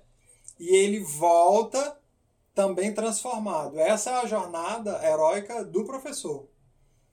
A jornada heróica do Aziz, ela é outra, né? É a jornada de sair do homem selvagem, vamos dizer assim, né? Do homem que está completamente ali é, tratado como um animal, que vive como um animal e vive como um animal, na, no vilarejo, sem tomar banho, sujo, deitado no chão, sem atenção, né? Como foi dito, sem vinculação ali com ninguém, ninguém é, é, trazia ou reconhecia esse potencial nele, né? ninguém trazia o desejo, ou a vontade, ou enfim, o conhecimento, a técnica para fazer de alguma forma esse personagem ser motivado. E o professor vem e traz. Né? Aí o contato desses dois, que é um contato riquíssimo, né? que nesse período de inverno, aí, realmente de recolhimento, né? de introversão maior, os dois têm a oportunidade de afinar aí o seu vínculo, e aí eles se aproximam, porque ele demora várias cenas olhando, né? olhando, E aí quando o, o professor, o professor depois ele só olha, primeiro ele só olha, né? Eles trocam olhares. Depois o professor tenta chamar Aziz e ele foge. E aí até que no inverno, até o frio mesmo que aproxima eles, né, Marta? Ele vai, e aí ele vem aqui, tá frio, se aquece aqui. E aí ele vai lá e eles e fica lá dormindo com ele e fica tendo aulas é, particulares e intensivas ali, porque ele, ele requeria uma atenção maior também. Né? E, e esse processo é riquíssimo. E agora, o Jung ele vai falar que no processo de individuação, inclusive ele trazia um paralelo com a alquimia, quando a alquimia falava da que o objetivo final da grande obra do alquimista é chegar a coniúncio opositorum, né, a união dos opostos, que seria representado imageticamente pelo casamento do homem e da mulher, do masculino e do feminino, do, do rei e da rainha, né, o hieros gamos, o casamento sagrado desses dois, que dava então origem ao hermafrodita, né, se for analisar do ponto de vista da a, junção dos dois sexos, é, do ponto de vista do casamento do Sol e da Lua, se nasce ali o, a pedra filosofal, né, na via aquosa, né, na via líquida, a gente tem a aqua vitae, né, o elixir da vida,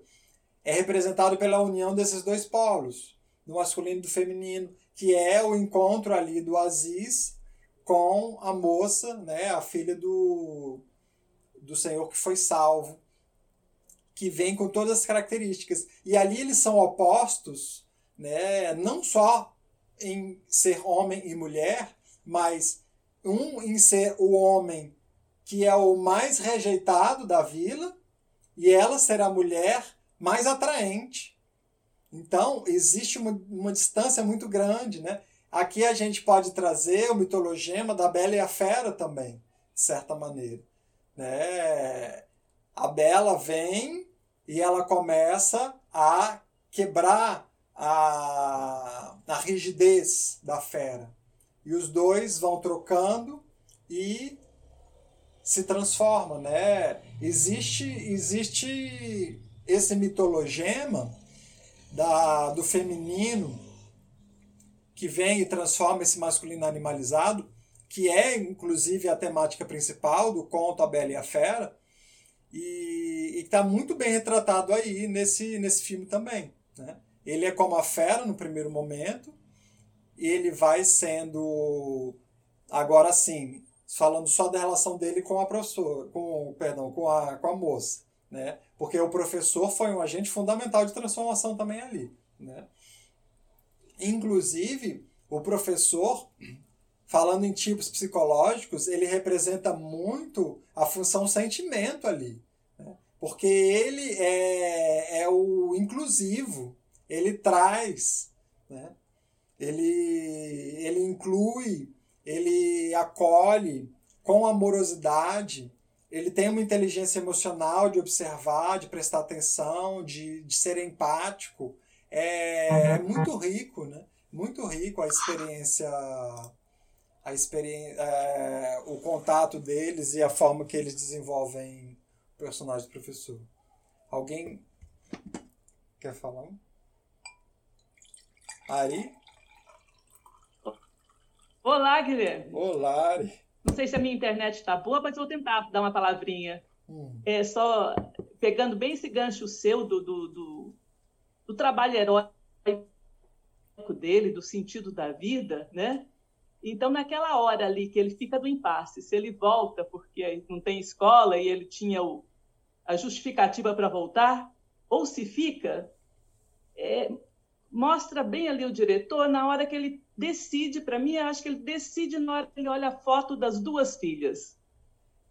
Então, eu acho que, no fundo, o sentido da vida dele, ele sabia que educando cri crianças lá de uma vila isolada, homens de uma vila de uma vila isolada em cima da montanha, né? ele estava, de uma certa forma, trabalhando também para o desenvolvimento do feminino, quer dizer, das duas filhas, sabe? Sim. Então, ele tinha um amor, né? um grande amor pela família, que no início eu até falei, nossa, mas a...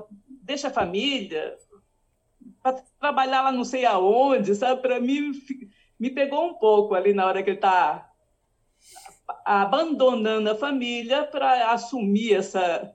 Mas não, na hora que ele pega a foto ali, para mim ficou muito evidente de que o trabalho heróico dele, ó, mesmo que eu mexer com essa pedrinha aqui, né?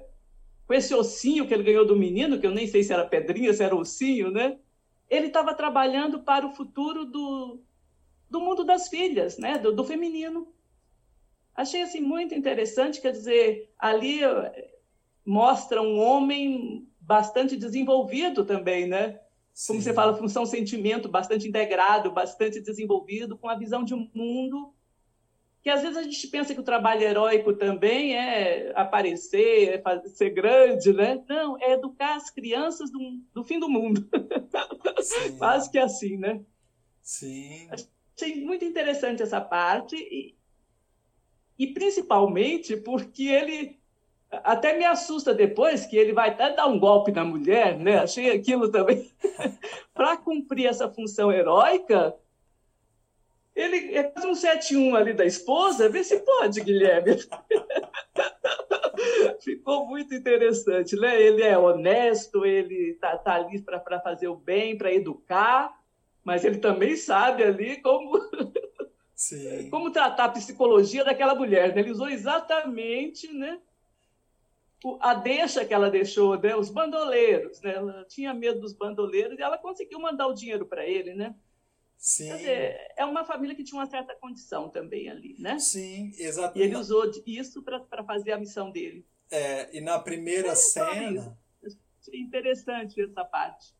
Sim, você, você trouxe dois, dois símbolos realmente importantes que ele tá com o ossinho e ele tá com a falta da família. Ele tá na dúvida entre os dois né? Exatamente nesse momento aí que ele está com assim, ele realmente ele olha para a foto das crianças e motiva a tomada de decisão. Mas outra coisa que é dito na primeira cena é que ele fala: se eu não for professor, como é que eu vou pagar, né, pelo sustento da família? E ela fala: vem trabalhar para o meu pai, sugerindo que o pai dela era rico, né? O pai dela era rico, então provavelmente daí que veio o dinheiro hum. também.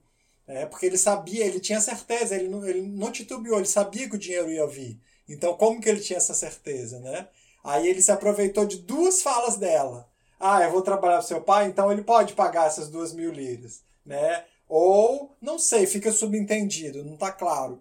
Mas também fica assim, ah, é, ela falou que tem os bandoleiros, então os bandoleiros eu posso pegar como deixa para para fazer isso, isso acontecer, né? Simone? Oi, eu tenho uma pergunta. Ah. Posso fazer? Quem, é Simone, só, só a Simone estava com a mão levantada. Quem é, fala, é Elise? Elise? Elise, é. Só um segundo. Elise. A Simone Obrigada. fala e a gente vem. Eu confesso que adorei o golpe, me diverti muito. Não, mas o que eu queria falar tem muito do que você já falou, mas é que é esse se a gente observar a primeira cena, a vida dele estava meio conturbada, né? Começa lá na discussão com a esposa. Então, assim, eu para mim eu extrapolo a função de professor e, e eu vou bem, na, me senti muito essa coisa. E olha que eu já fui professora, hein? Senti muita coisa da alma mesmo, né? A gente, acho que nós como seres humanos chega um momento que não dá para ser mais do mesmo, né? Então tem algo que chama, que reclama dentro que eu preciso viver isso. E, e, e para mim o chamado dele era um pouco disso, né? Dele, dele partir para essa missão, essa missão de educação. E de certa forma, já que está nessa temática masculino e feminino, acho que até para ele é uma forma de harmonizar-se com o próprio feminino dele. Sim. E começa lá numa, num conflito danado, ou seja, ele precisa se realizar para além do aspecto de, sei lá, um pai mantenedor da esposa, que poderia garantir tudo, né? A gente tem essa necessidade de uma realização mais interna. E, e aí, puxando essa coisa da realização, né, pro, pro, pro Aziz, é muito interessante que a questão e enquanto a questão dele era física, ele tinha o animal robusto até, né? Ou seja, ele fazia a função do corpo ali. Mas quando ele, por esse amor a esposa decide partir, é muito bonita a cena que ele se despede do animal, porque era um pedaço dele. E ele Sim. deixa, né? Como eu estou preparada agora para abrir mão dessa parte de mim para ir em direção a outra, né? Que precisa vir à vida. Sim. E aí me fez pensar que essa coisa de harmonização entre o masculino e o feminino é, parece que no masculino precisa ter essa fagulhazinha do, do, sentimento, porque essa relação toda na, na vila, o tempo todo era muito assim, é, cumprindo uma, uma, uma, tradição, daquela coisa assim, eu faço porque todo mundo faz assim, então eu caso, e aí não, não tinha uma. Não, não, ninguém se aprofundava nas relações, né? Sim. sim. Não tinha esse espaço para esse coração permitir esse feminino entrar. E aí é, é bonito porque ele tem, ele tinha, né? Ele teve esse, esse, essa abertura. E eu acho que aí, daí eu acho que é onde começa a jornada dele. Porque aí não é, uma, não é nem uma questão de ver de, de forma romântica, né? É questão de ele, assim como ela estava ali, né? Recebeu aquilo, aquele presente, né? Da vida. Ele, ele também estava aberto, não só porque ela era perfeita, né? A questão dos sentimentos eu falo ela perfeita fisicamente, né? Que acho que é perfeita para ele. Ah, enfim, tem vários elementos muito bonitos. Queria só chamar, falar sobre esse ponto. Pontuando. E também acho que nessa jornada tem um momento que você precisa abrir mão mesmo, efetivamente, de algo para dar um passo a mais. Né? Sim. E um, um, uma outra cena que mostra essa transformação é a cena que do último casamento, que é o casamento dele, e aí, a transformação do masculino, eu digo, né? E aí o um dos homens grita lá do telhado, como era a tradição. É, aí ele grita: Ah, pede para que ela não seja vesga. E aí o, um homem da, da, da vila olha para ele e fala: Ah, você não acha que isso foi desrespeitoso? Aí o outro que casou com a mulher vesga e agora ele já enxerga ela. Olha que interessante. Ele fala assim: pois eu tenho uma mulher vesga e eu a amo de qualquer maneira. Né? Eu acho que essa cena aí fica mostra, e eu acho que foi muito interessante ele ter enfatizado isso também, porque aquele comportamento que parecia de meninos infantilizados no primeiro momento, que até não sabiam lidar, eles ou idealizavam esse feminino ou não sabiam lidar com o feminino real, ali já se mostra um discurso mais maduro, né? ah, isso foi desrespeitoso. E o outro, e, a, e outro fala, pois eu amo a minha mulher mesmo sendo vesga. Né? E agora, esse que no casamento, para se deitar, deixou o véu. Então, como símbolo da imaturidade. Né? Ele falou, ah, eu sou mesmo azarado. Né? E aí agora, não, agora ele, ele reconhece e assume o amor por essa, por essa mulher. Eu acho que esse é um símbolo disso que você está trazendo, de alguma forma. Né? E eu acho que fala também dessa, dessa de, de uma certa forma, eles reforçaram aquela ideia desse amor que é construído para além da forma, né? Porque tem todo um ritual, assim, a gente às vezes pode pensar assim, não, é alguém que escolheu e arranjou, mas tinha todo um ritual, era ritualesca a forma de, da escolha da esposa. E, e aí tinha essa tradição né, de que os mais velhos deveriam saber né, o, que, o que daria certo. Então, acho que quando também esse, eles já começam a ter esse respeito, acho que tenta passar um pouco dessa ideia, de mostrar como que você pode construir esse sentimento. Sim, sim. sim. Elise? Oi, boa noite. Boa noite, Elise. Obrigada pela oportunidade. Eu gostaria, Guilherme, é, de, de, comentar um pouco e gostaria também que você comentasse sobre o arquétipo do cavalo, porque durante o filme a gente nota que ele sempre caminha é, ao lado do cavalo, né? E aí Sim. depois, naquela determinada cena, Sim. ele monta no cavalo. Aquela cena ali para mim foi assim marcante também.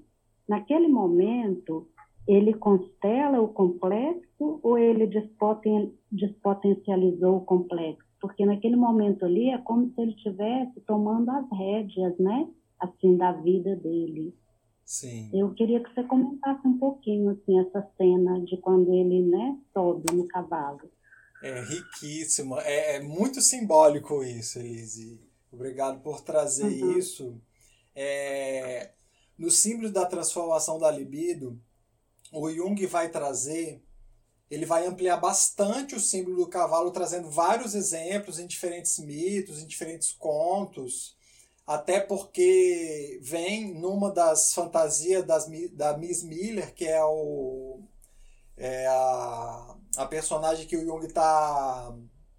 É a pessoa que o Jung está analisando o diário, e vem, vem, vem o símbolo do cavalo. E o, o cavalo, para Jung, ele é um grande símbolo da libido, de energia sexual, do, do instinto selvagem mesmo. Né? Dessa libido mais ligada com o, o animalesco, com o que o Jung vai chamar de quitônico. Né? O quitônico vem de telúrico, vem de ligação com a terra, ligação com o selvagem, com o animal. Então, de fato, ali ele estava sempre no início com essa ligação muito forte, mas como que quase que indiferenciado, se a gente colocar de uma maneira simbólica, né? caminhando lado a lado, como você colocou. Nesse momento que ele já está casado e que ele percebe o sofrimento da esposa e ele percebe que ela está sofrendo por conta dele, ele quer dar fim a isso. Só que nisso ele monta o cavalo e cavalga muito rápido né?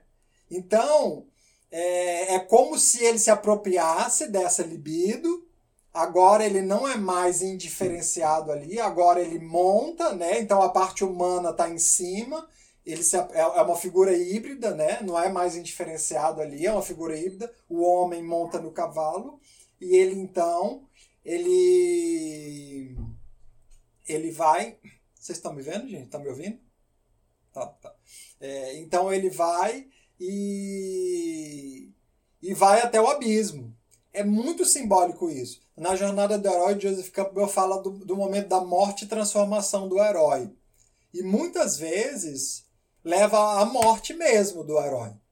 Seja para renascer depois, ou quando é uma história de uma tragédia, ele fracassa e ele morre de fato. Só que ali ele vem um outro símbolo, que é o símbolo do, do professor. E é até irônico, porque ele pega, ele cavalga uma distância é, rápida, né, e chega até o abismo, e o professor vem logo depois. Então é, é uma cena meio até fictícia do ponto de vista realista, se a gente imaginar, né? O professor tinha que correr para caramba para chegar ali, mas ele chega e ele vê então o Aziz olhando para o abismo, né? A ponto de se matar é, é, o ponto de transformação do herói, mas agora esse, esse herói ele já está muito mais lapidado essa imagem dele. Ele já passou por, por alguns desafios, ele já passou pelo banho, né? ele já passou pela, pela, pela é, conjúncio parcial com esse feminino, ele já se casou com ela. E, e o professor, como, como aí o símbolo do, do Logos, nesse aspecto, do organizador desse que transforma, que a gente estava falando mais cedo e que eu falei algumas vezes ao longo da história, ele consegue trazer ele de volta. Né? Então, nesse sentido, o que eu enxergo do cavalo é que agora o simbolismo é que ele já é capaz de utilizar isso é, dentro da vontade do ego. E ele chega ali, ele chega até o abismo. Então é um momento de transformação. E aí vem o professor quando a gente analisa, a gente tem que analisar de uma forma ampla, como se todos os personagens fossem algum representante do, do sistema como um todo, né? o sistema psíquico. Então, o Aziz vai representar aí o homem que vai, o homem selvagem que vai se diferenciando, que vai passar pelo processo de transformação, o cavalo como a, a potencialidade da libido, né, da, da energia sexual e da, da, da, do lado selvagem puro, porque ele é selvagem mesmo, né? Ali ele não tem nem cela, ele vive solto, ele não é nem um cavalo super domesticado. E ele tem uma ligação muito íntima com o Aziz. E, e no final eu acho mais rico ainda, porque ali é o homem completamente transformado, agora com uma roupa completamente transformada também. Ele, dá mais, ele vivia de, com trapos né? Na vila ele, ele usava trapos. E ali, na última cena, ele tá com o terno, tá com o sapato, tá todo é, arrumado. E ainda assim, ele é um homem que não perdeu o, o acesso ao contato com esse lado selvagem. E a gente pode até entender os dois filhos como um símbolo de, de fertilidade dele. Né? Ele conseguiu passar a, se, a semente para frente. Fantástica explicação. Muito obrigada, viu? Ah, que isso, obrigado.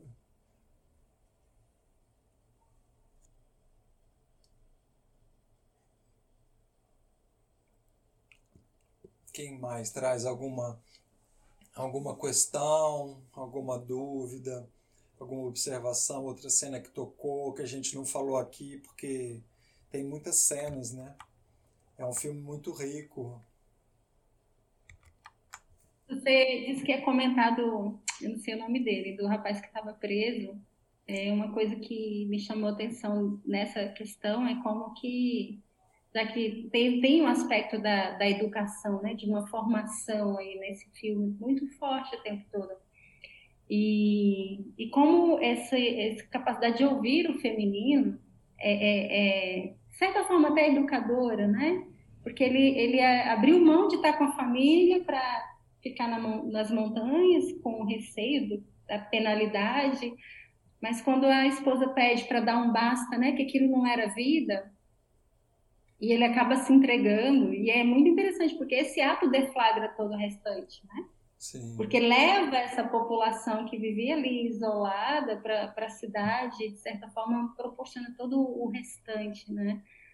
Então, é, é uma, uma, parte que eu achei bem, bem, bem interessante. E é, e é interessante o, o aspecto do, das crianças também, ficar, do filho, né? Ficar meio que é, separado ali. Ou seja, assim, é, era um ato que ele não conseguia tomar uma posição em relação a isso que acabava separando tudo ali em volta, né? A, a, a tribo toda sofria a ausência dele, enfim. E a hora que ela toma uma definição, assim, quase que por ele, as coisas começam a mudar. Enfim, me chamou a atenção. Aí eu acho que você pode comentar mais daquilo que você falou que ia comentar, acho que vai ser legal. Sim, é, do Semilo eu acabei falando durante quando eu voltei na parte da cena do tribunal. Né? Eu, eu entendi, claro que isso é só uma hipótese e uma proposta é, de análise, né? isso não é nada que está escrito na pedra, que a gente pode afirmar com certeza isso ou aquilo, mas eu entendo a questão do Semilo, assim, ele cometeu um crime, né? ele matou uma outra pessoa. Então, isso gerou um, um desequilíbrio ali, em que ele estava sempre na, na iminência de ser preso. A qualquer momento podia vir alguém e prendê-lo. Então ele foge para as montanhas. E aí ele perde é, a mulher fala, tem uma cena que a mulher dele fala: o, o nosso filho cresceu sem um pai. E a hum. gente está sempre nessa tensão de a qualquer momento acontecer alguma coisa. Eu quero que você se entregue. E se entregar é a rendição, né? A rendição e a, a vamos então pagar pelo crime. Né? É preciso pagar pelo crime para que volte o equilíbrio, vamos assim. Houve um ato que gerou um desequilíbrio. É preciso que haja, é, de certa forma, uma, um contramovimento. E aí ele teve que se entregar. E aí ele se entrega e ao julgamento e se dá é, quatro anos, né? Se dá uma pena de quatro anos de prisão. E aí foi onde eu trouxe o 4 como elemento da totalidade. Né? Então eu entendo como o símbolo da redenção desse masculino. Tanto é que a partir dessa cena, que é o marco para a cena do, da tentativa de assassinato, imediatamente depois. Imediatamente depois é quando a ânima, né? a ânima que vai ser essa moça com todos os dons, né? que, eu, que eu fiz alusão a Pandora, porque Pandora é aquela é, de muitos dots, de todos os dots, né? O nome de Pandora em grego significa isso. Pan é muitos, né? E Dora vem de dots. Então Pandora, tanto é que na no mito de Prometeu, quando ele faz, ele rouba o fogo sagrado pela segunda vez, o castigo é, antes dele ser aprisionado e acorrentado no Cáucaso, os, eh, os deuses todos é, dão as suas principais características para essa mulher. E essa mulher, que é Pandora, é a que vai trazer o processo de transformação da humanidade. Ela vai, essa caixinha ela tem todos os males do mundo. Os homens viviam na Terra como deuses. Eles viviam sem nenhum adversário né, sem nenhum mal. Eles viviam numa espécie de Éden, de jardim do paraíso. E são os filhos de Prometeu, que é o, o prestidigitador ali, né? Foi o que criou, ele junto com Epimeteu, ele criou todas as espécies. Prometeu, Epimeteu, o irmão, criou os animais e Prometeu traz o fogo e, e cria o homem. E eles viviam perfeitos, né? Aí existe o julgamento ali é, o sacrifício que é para ser dado para Zeus, ele, ele engana Zeus. É o arquétipo do trickster. O professor ele engana a esposa. A gente pode dizer que ele atua ali a partir do arquétipo do trickster também. Né? Ele é bem trickster, ele até simula né, a voz e tudo. E Prometeu ele engana Zeus e os homens ficam com as melhores partes do boi e as piores vão ser dadas em sacrifício. Só que Zeus vai e retira o fogo. E fala: tudo bem, vocês têm as melhores carnes, mas você não tem fogo, você não tem como cozinhar. E aí Prometeu vai e rouba o fogo. Né? A primeira vez, em algumas versões, ele é dado por Atenas, ele não é nem roubado, ele é dado por Atenas. A segunda vez ele vai e rouba.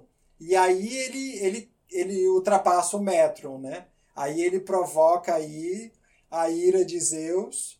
Então ele é castigado a raça humana, na verdade, é castigada com Pandora.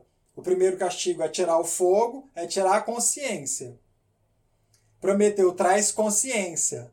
Prometeu traz o fogo de volta. Ele traz consciência. Mas com a consciência tem que vir junto Pandora com a caixinha com todos os males do mundo. Então vocês podem viver com a mulher perfeita, mas vocês vão ter que enfrentar a realidade nua e crua, com todos os desafios do mundo, com todo o sofrimento. Né? Então é muito, é muito rica a simbologia do mito de Prometeu.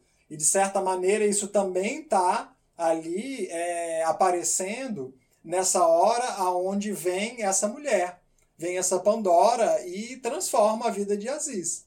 Né? E aí é, ele vai ter, ele, ele quase chega a se matar a gente pode pensar, nossa, mas ele tem uma mulher maravilhosa, então tudo, toda a vida dele ficou. Não.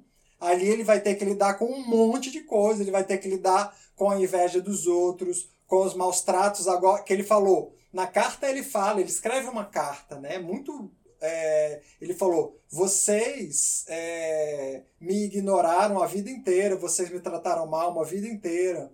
E tudo bem, e se fosse por mim, eu ainda ficaria aqui. Mas eu não consigo ver isso com a minha esposa.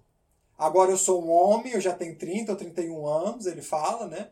E agora eu já. É, agora eu cuido da minha vida. Então eu decido partir.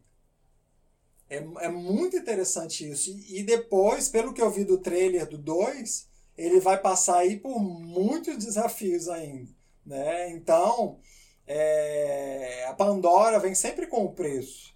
Né?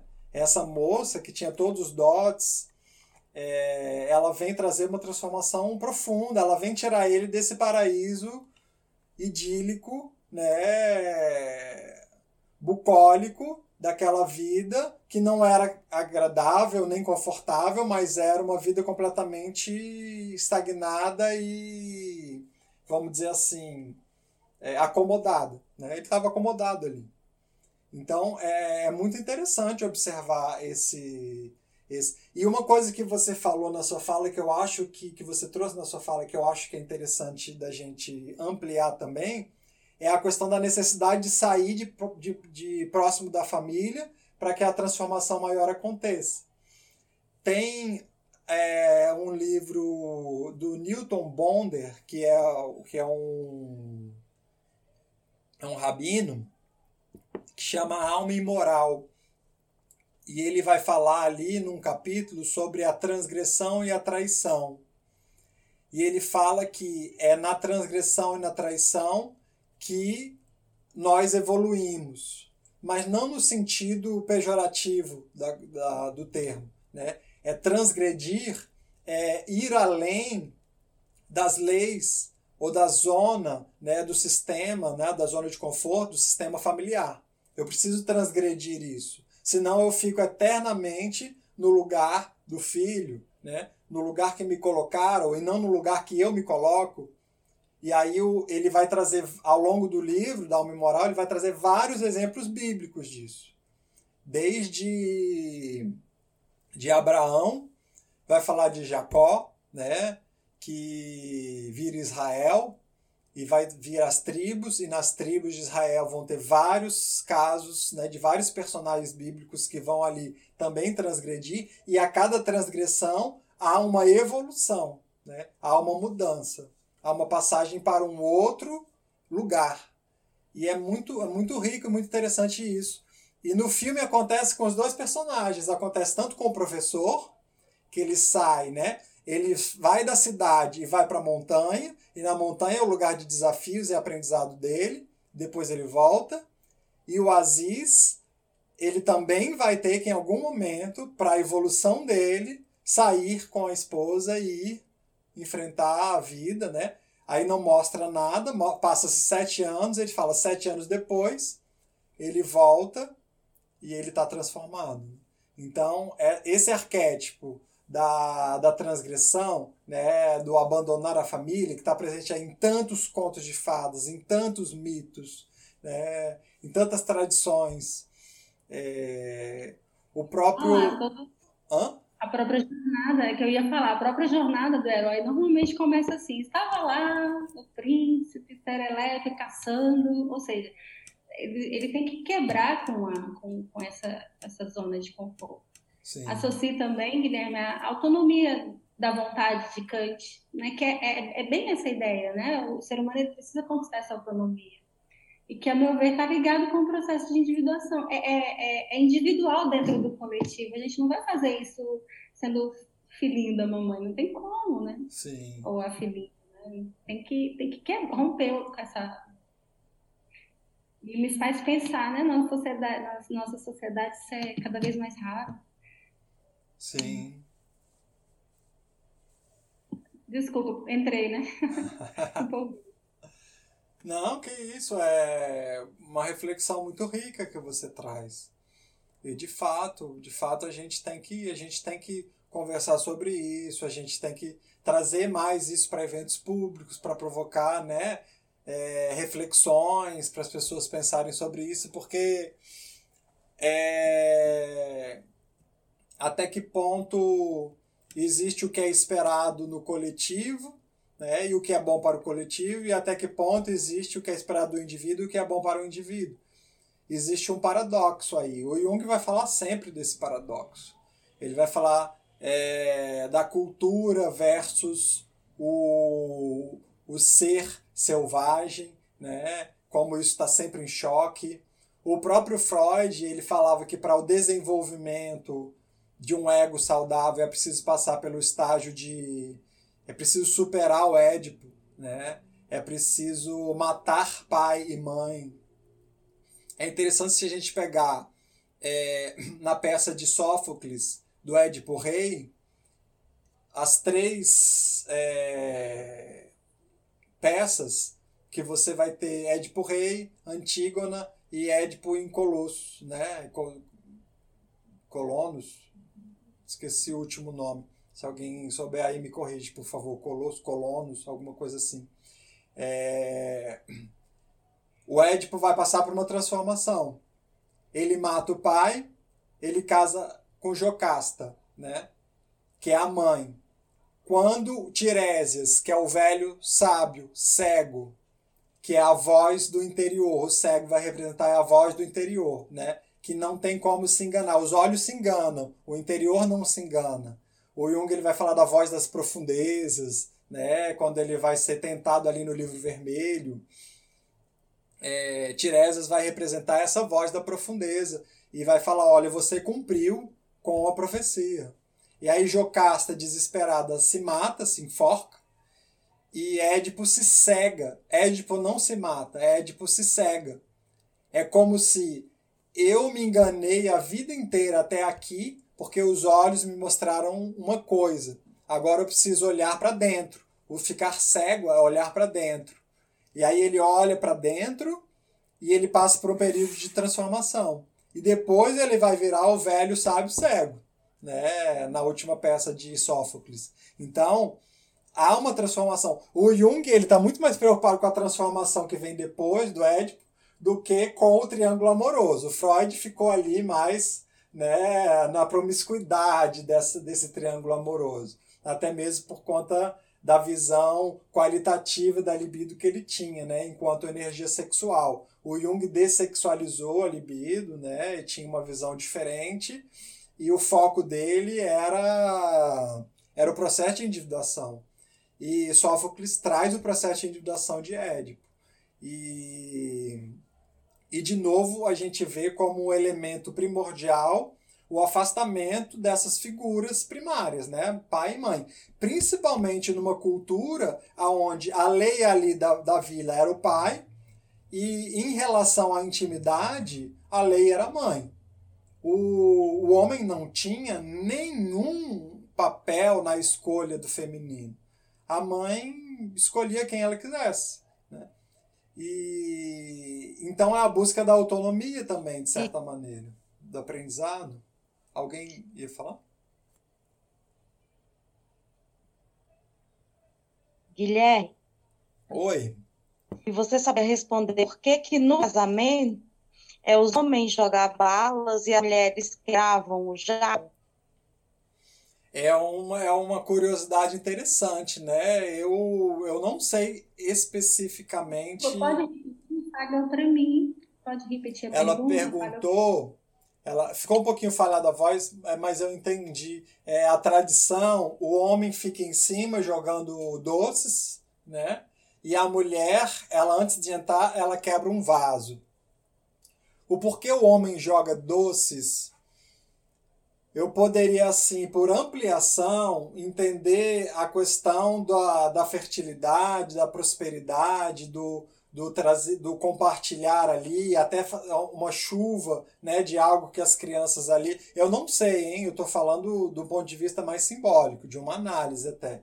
A mulher quebrar o vaso, o vaso representa muitas vezes o feminino né, na, na, na, ampliação do símbolo, o vaso representa é, a questão do, da castidade, talvez da virgindade. Então, se ela quebra quando ela casa, significa que agora ela vira mulher, que ela não vai ser mais virgem, que ela vai ter relação, que ela pode ter um filho. Né? Eu, eu entendo dessa maneira, mas confesso que não não fiz a, a, análise do ritual mesmo ali. Às vezes eles têm umas, umas explicações bem específicas. Né? Se alguém souber aí, tiver algum tipo de conhecimento sobre a cultura islâmica e, e quiser compartilhar com a gente, eu iria mais ou menos para esse lado, assim, na representação é, da fertilidade, que é muito comum em diversos rituais, né, até mesmo coletivos, algum gesto para representar a fertilidade é, e prosperidade como é, bom agouro né, para o casamento. E, e, quebrar o vaso significa ali, é, ao meu ver, né, de novo eu ressalto, é, essa questão de, de no casamento agora não existe mais aquela castidade. Né? No casamento agora são os dois. Até mesmo uma frase que a mãe fala para a noiva do Aziz, quando ela ainda vai se encontrar com ele, ela fala: Agora você é mãe e mulher do meu filho. ele foi meu filho até agora. Agora eu te entrego a ele. Né? E agora você é mãe e mulher dele. Então há, há aí uma, um entendimento que existe um realmente uma coniúncio aí, né? Fica o, o vínculo é passado. Eu acho que de alguma forma representa isso.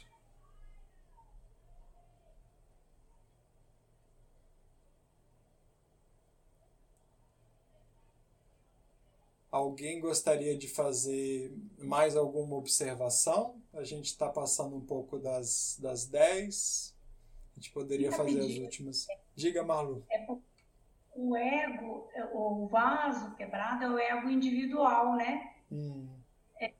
Tem até uma, um, um, uma história que. É, deixa, eu ver se eu, deixa eu ver se eu me lembro aqui da história é, dois grupos queriam o gato e eles estavam brigando pelo gato. É, é, é, é, não, não, tem a ver com o vaso, mas a gente, por ilação, a gente chega ao vaso. Aí o rei pega o gato, levanta e fala assim: quem quer dizer ou fazer alguma coisa para salvar, para que eu não mate o gato, né? E ninguém faz nada. Ou seja, eles queriam o gato, mas ninguém queria se comprometer, agir em prol do gato. E aí ele mata o gato. Quer dizer, aquilo que era objeto de desejo, depois que, a, que quebrou, que matou o gato, acabou a briga, os dois grupos não brigavam mais. Então, Sim. e aí, no caso do vaso, o, que é, o ego é que vai brigar, né? Porque no inconsciente não haveria essa briga. Então, por isso que eu acho que seja isso. É uma boa ampliação. Não sei se alguém mais tem alguma coisa para trazer.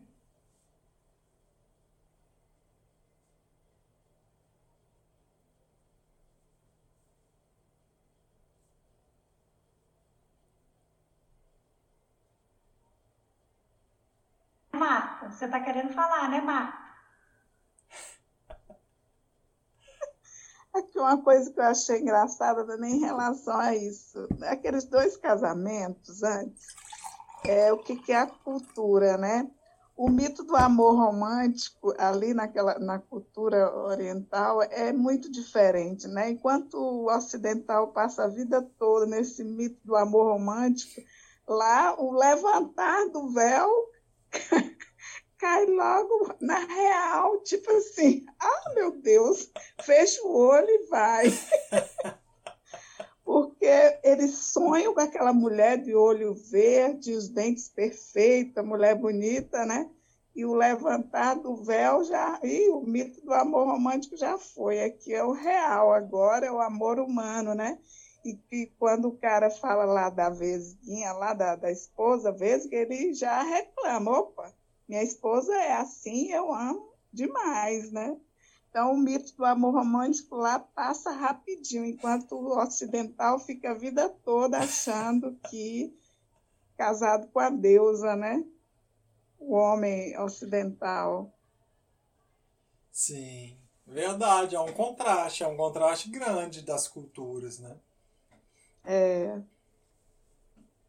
um véu levantado lá, Ju caiu na real. O dente está podre, o olho está vesgo, e tudo bem. Essa é a mulher que eu quero para mim. Sim, sim. Quando eu assisti, eu achei super engraçado. Eu fiz logo a ligação lá do Tristão e Isolda, né? Do I lá, do hum. Robert Jones. Ele fala muito isso, né? No final do livro ele, ele faz, fala muito essa coisa do homem ocidental, né? A Isolda de mãos brancas depois, né? Ele, ele tá sempre é. querendo a Isolda, a Isolda, a projeção da ânima, né? E, e a Isolda de mãos brancas era a possibilidade real. E ele fica sempre na outra, ele fica sempre preso na, na primeira Isolda, no Amor Impossível, né? É. Muito rico. Bom, eu acho então que a gente pode finalizar Se alguém tiver alguma última consideração, alguma dúvida, alguma outra questão, senão a gente a gente finaliza. Já agradeço de antemão a presença de todos, a participação de todo mundo. Guilherme, como é que a gente faz para assistir a segunda parte? Fiquei curiosa demais desses sete anos. Eu fiquei também. Ele era para entrar em cartaz aqui e provavelmente ele entraria no Liberty Mall aqui em Brasília, né, que é o lugar dos filmes mais cultos agora. Mas a gente vai ter que esperar aí essa pandemia. Quando voltar a cinema, é possível que ele entre, porque ele estreou no final de 2019. Eu vi que ele teve é, algumas mostras, mas já é, aonde eu, até onde eu vi não está passando em nenhum lugar, né? Então a gente vai ter que esperar um pouco. E Olá, você Guilherme. tem algum spoiler para dar, Guilherme? Essa segunda parte, tem algum spoiler para dar? Não. Do tra... Eu só vi o trailer, né? O trailer mostra, mostra o desenvolvimento dele. Como eles. É, porque ele sai da, da, do povoado ainda muito limitado. Né? E ele volta completamente transformado. Então a gente fica aí com um gap de sete anos. Aí mostra ali que ele vai fazer é, fisioterapia, né, com a ajuda de amigos. Eu acho, até, eu acho até que tem uma ajuda do professor, não sei porque eu fiquei com essa impressão. Tem. Né? Já que ele torna com o professor. É, o que eu sei é que a, a mulher e o professor mudam os atores que fazem eles, infelizmente, porque eles estavam ótimos nesse filme, mas o uhum. professor uhum. não é. O professor continua, mas não é mais o professor. É, não é mais o mesmo ator. Mari?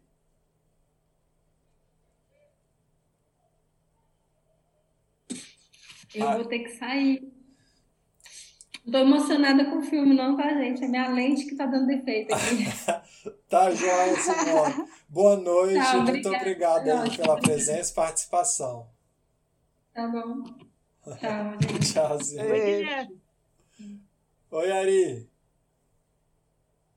Ô, Guilherme, eu quero agradecer assim a sua disponibilidade, a sua doação, né, para transformar assim essas horas nossas. Foi maravilhoso, fico muito feliz. Você consegue escolher o filme assim que me agrada. eu mesma não dou conta, você acredita? eu olho assim, ah, não, no início do filme eu já estou achando ruim, isso aqui não vai acrescentar nada, mas quando você escolhe, é uma maravilha. Olha, muito obrigada de coração, viu? Ah, Acho que, que seu trabalho também é, é algo também que, que vai ter um valor muito grande no mundo. Essa sua partilha, esse seu amor, essa sua doação, Guilherme. Ah, obrigado. Oh, isso, beijo. Um beijo, Ari. Muito obrigado. Bom, já que é um momento de agradecimento, também não posso deixar de agradecer pelo presente da indicação do filme, inicialmente, Guilherme, e pela sua colaboração, né, de enriquecer através desses comentários luz da psicologia analítica. Muito bom. Gratidão mesmo. Obrigado, obrigado, Malu. Bom. Oi, Guilherme, Deró. Opa, Oi, Deró. pessoal, como vai? Tudo bem? Bom ver todo mundo aqui de novo, é sempre bom rever as pessoas queridas. Bem legal o filme, adorei a recomendação também. Eu, no início, confesso que coloquei ele ali a 1,25 para ver se a temática andava mais rápido, mas rapidamente eu tive que voltar de novo à velocidade normal, porque a coisa foi.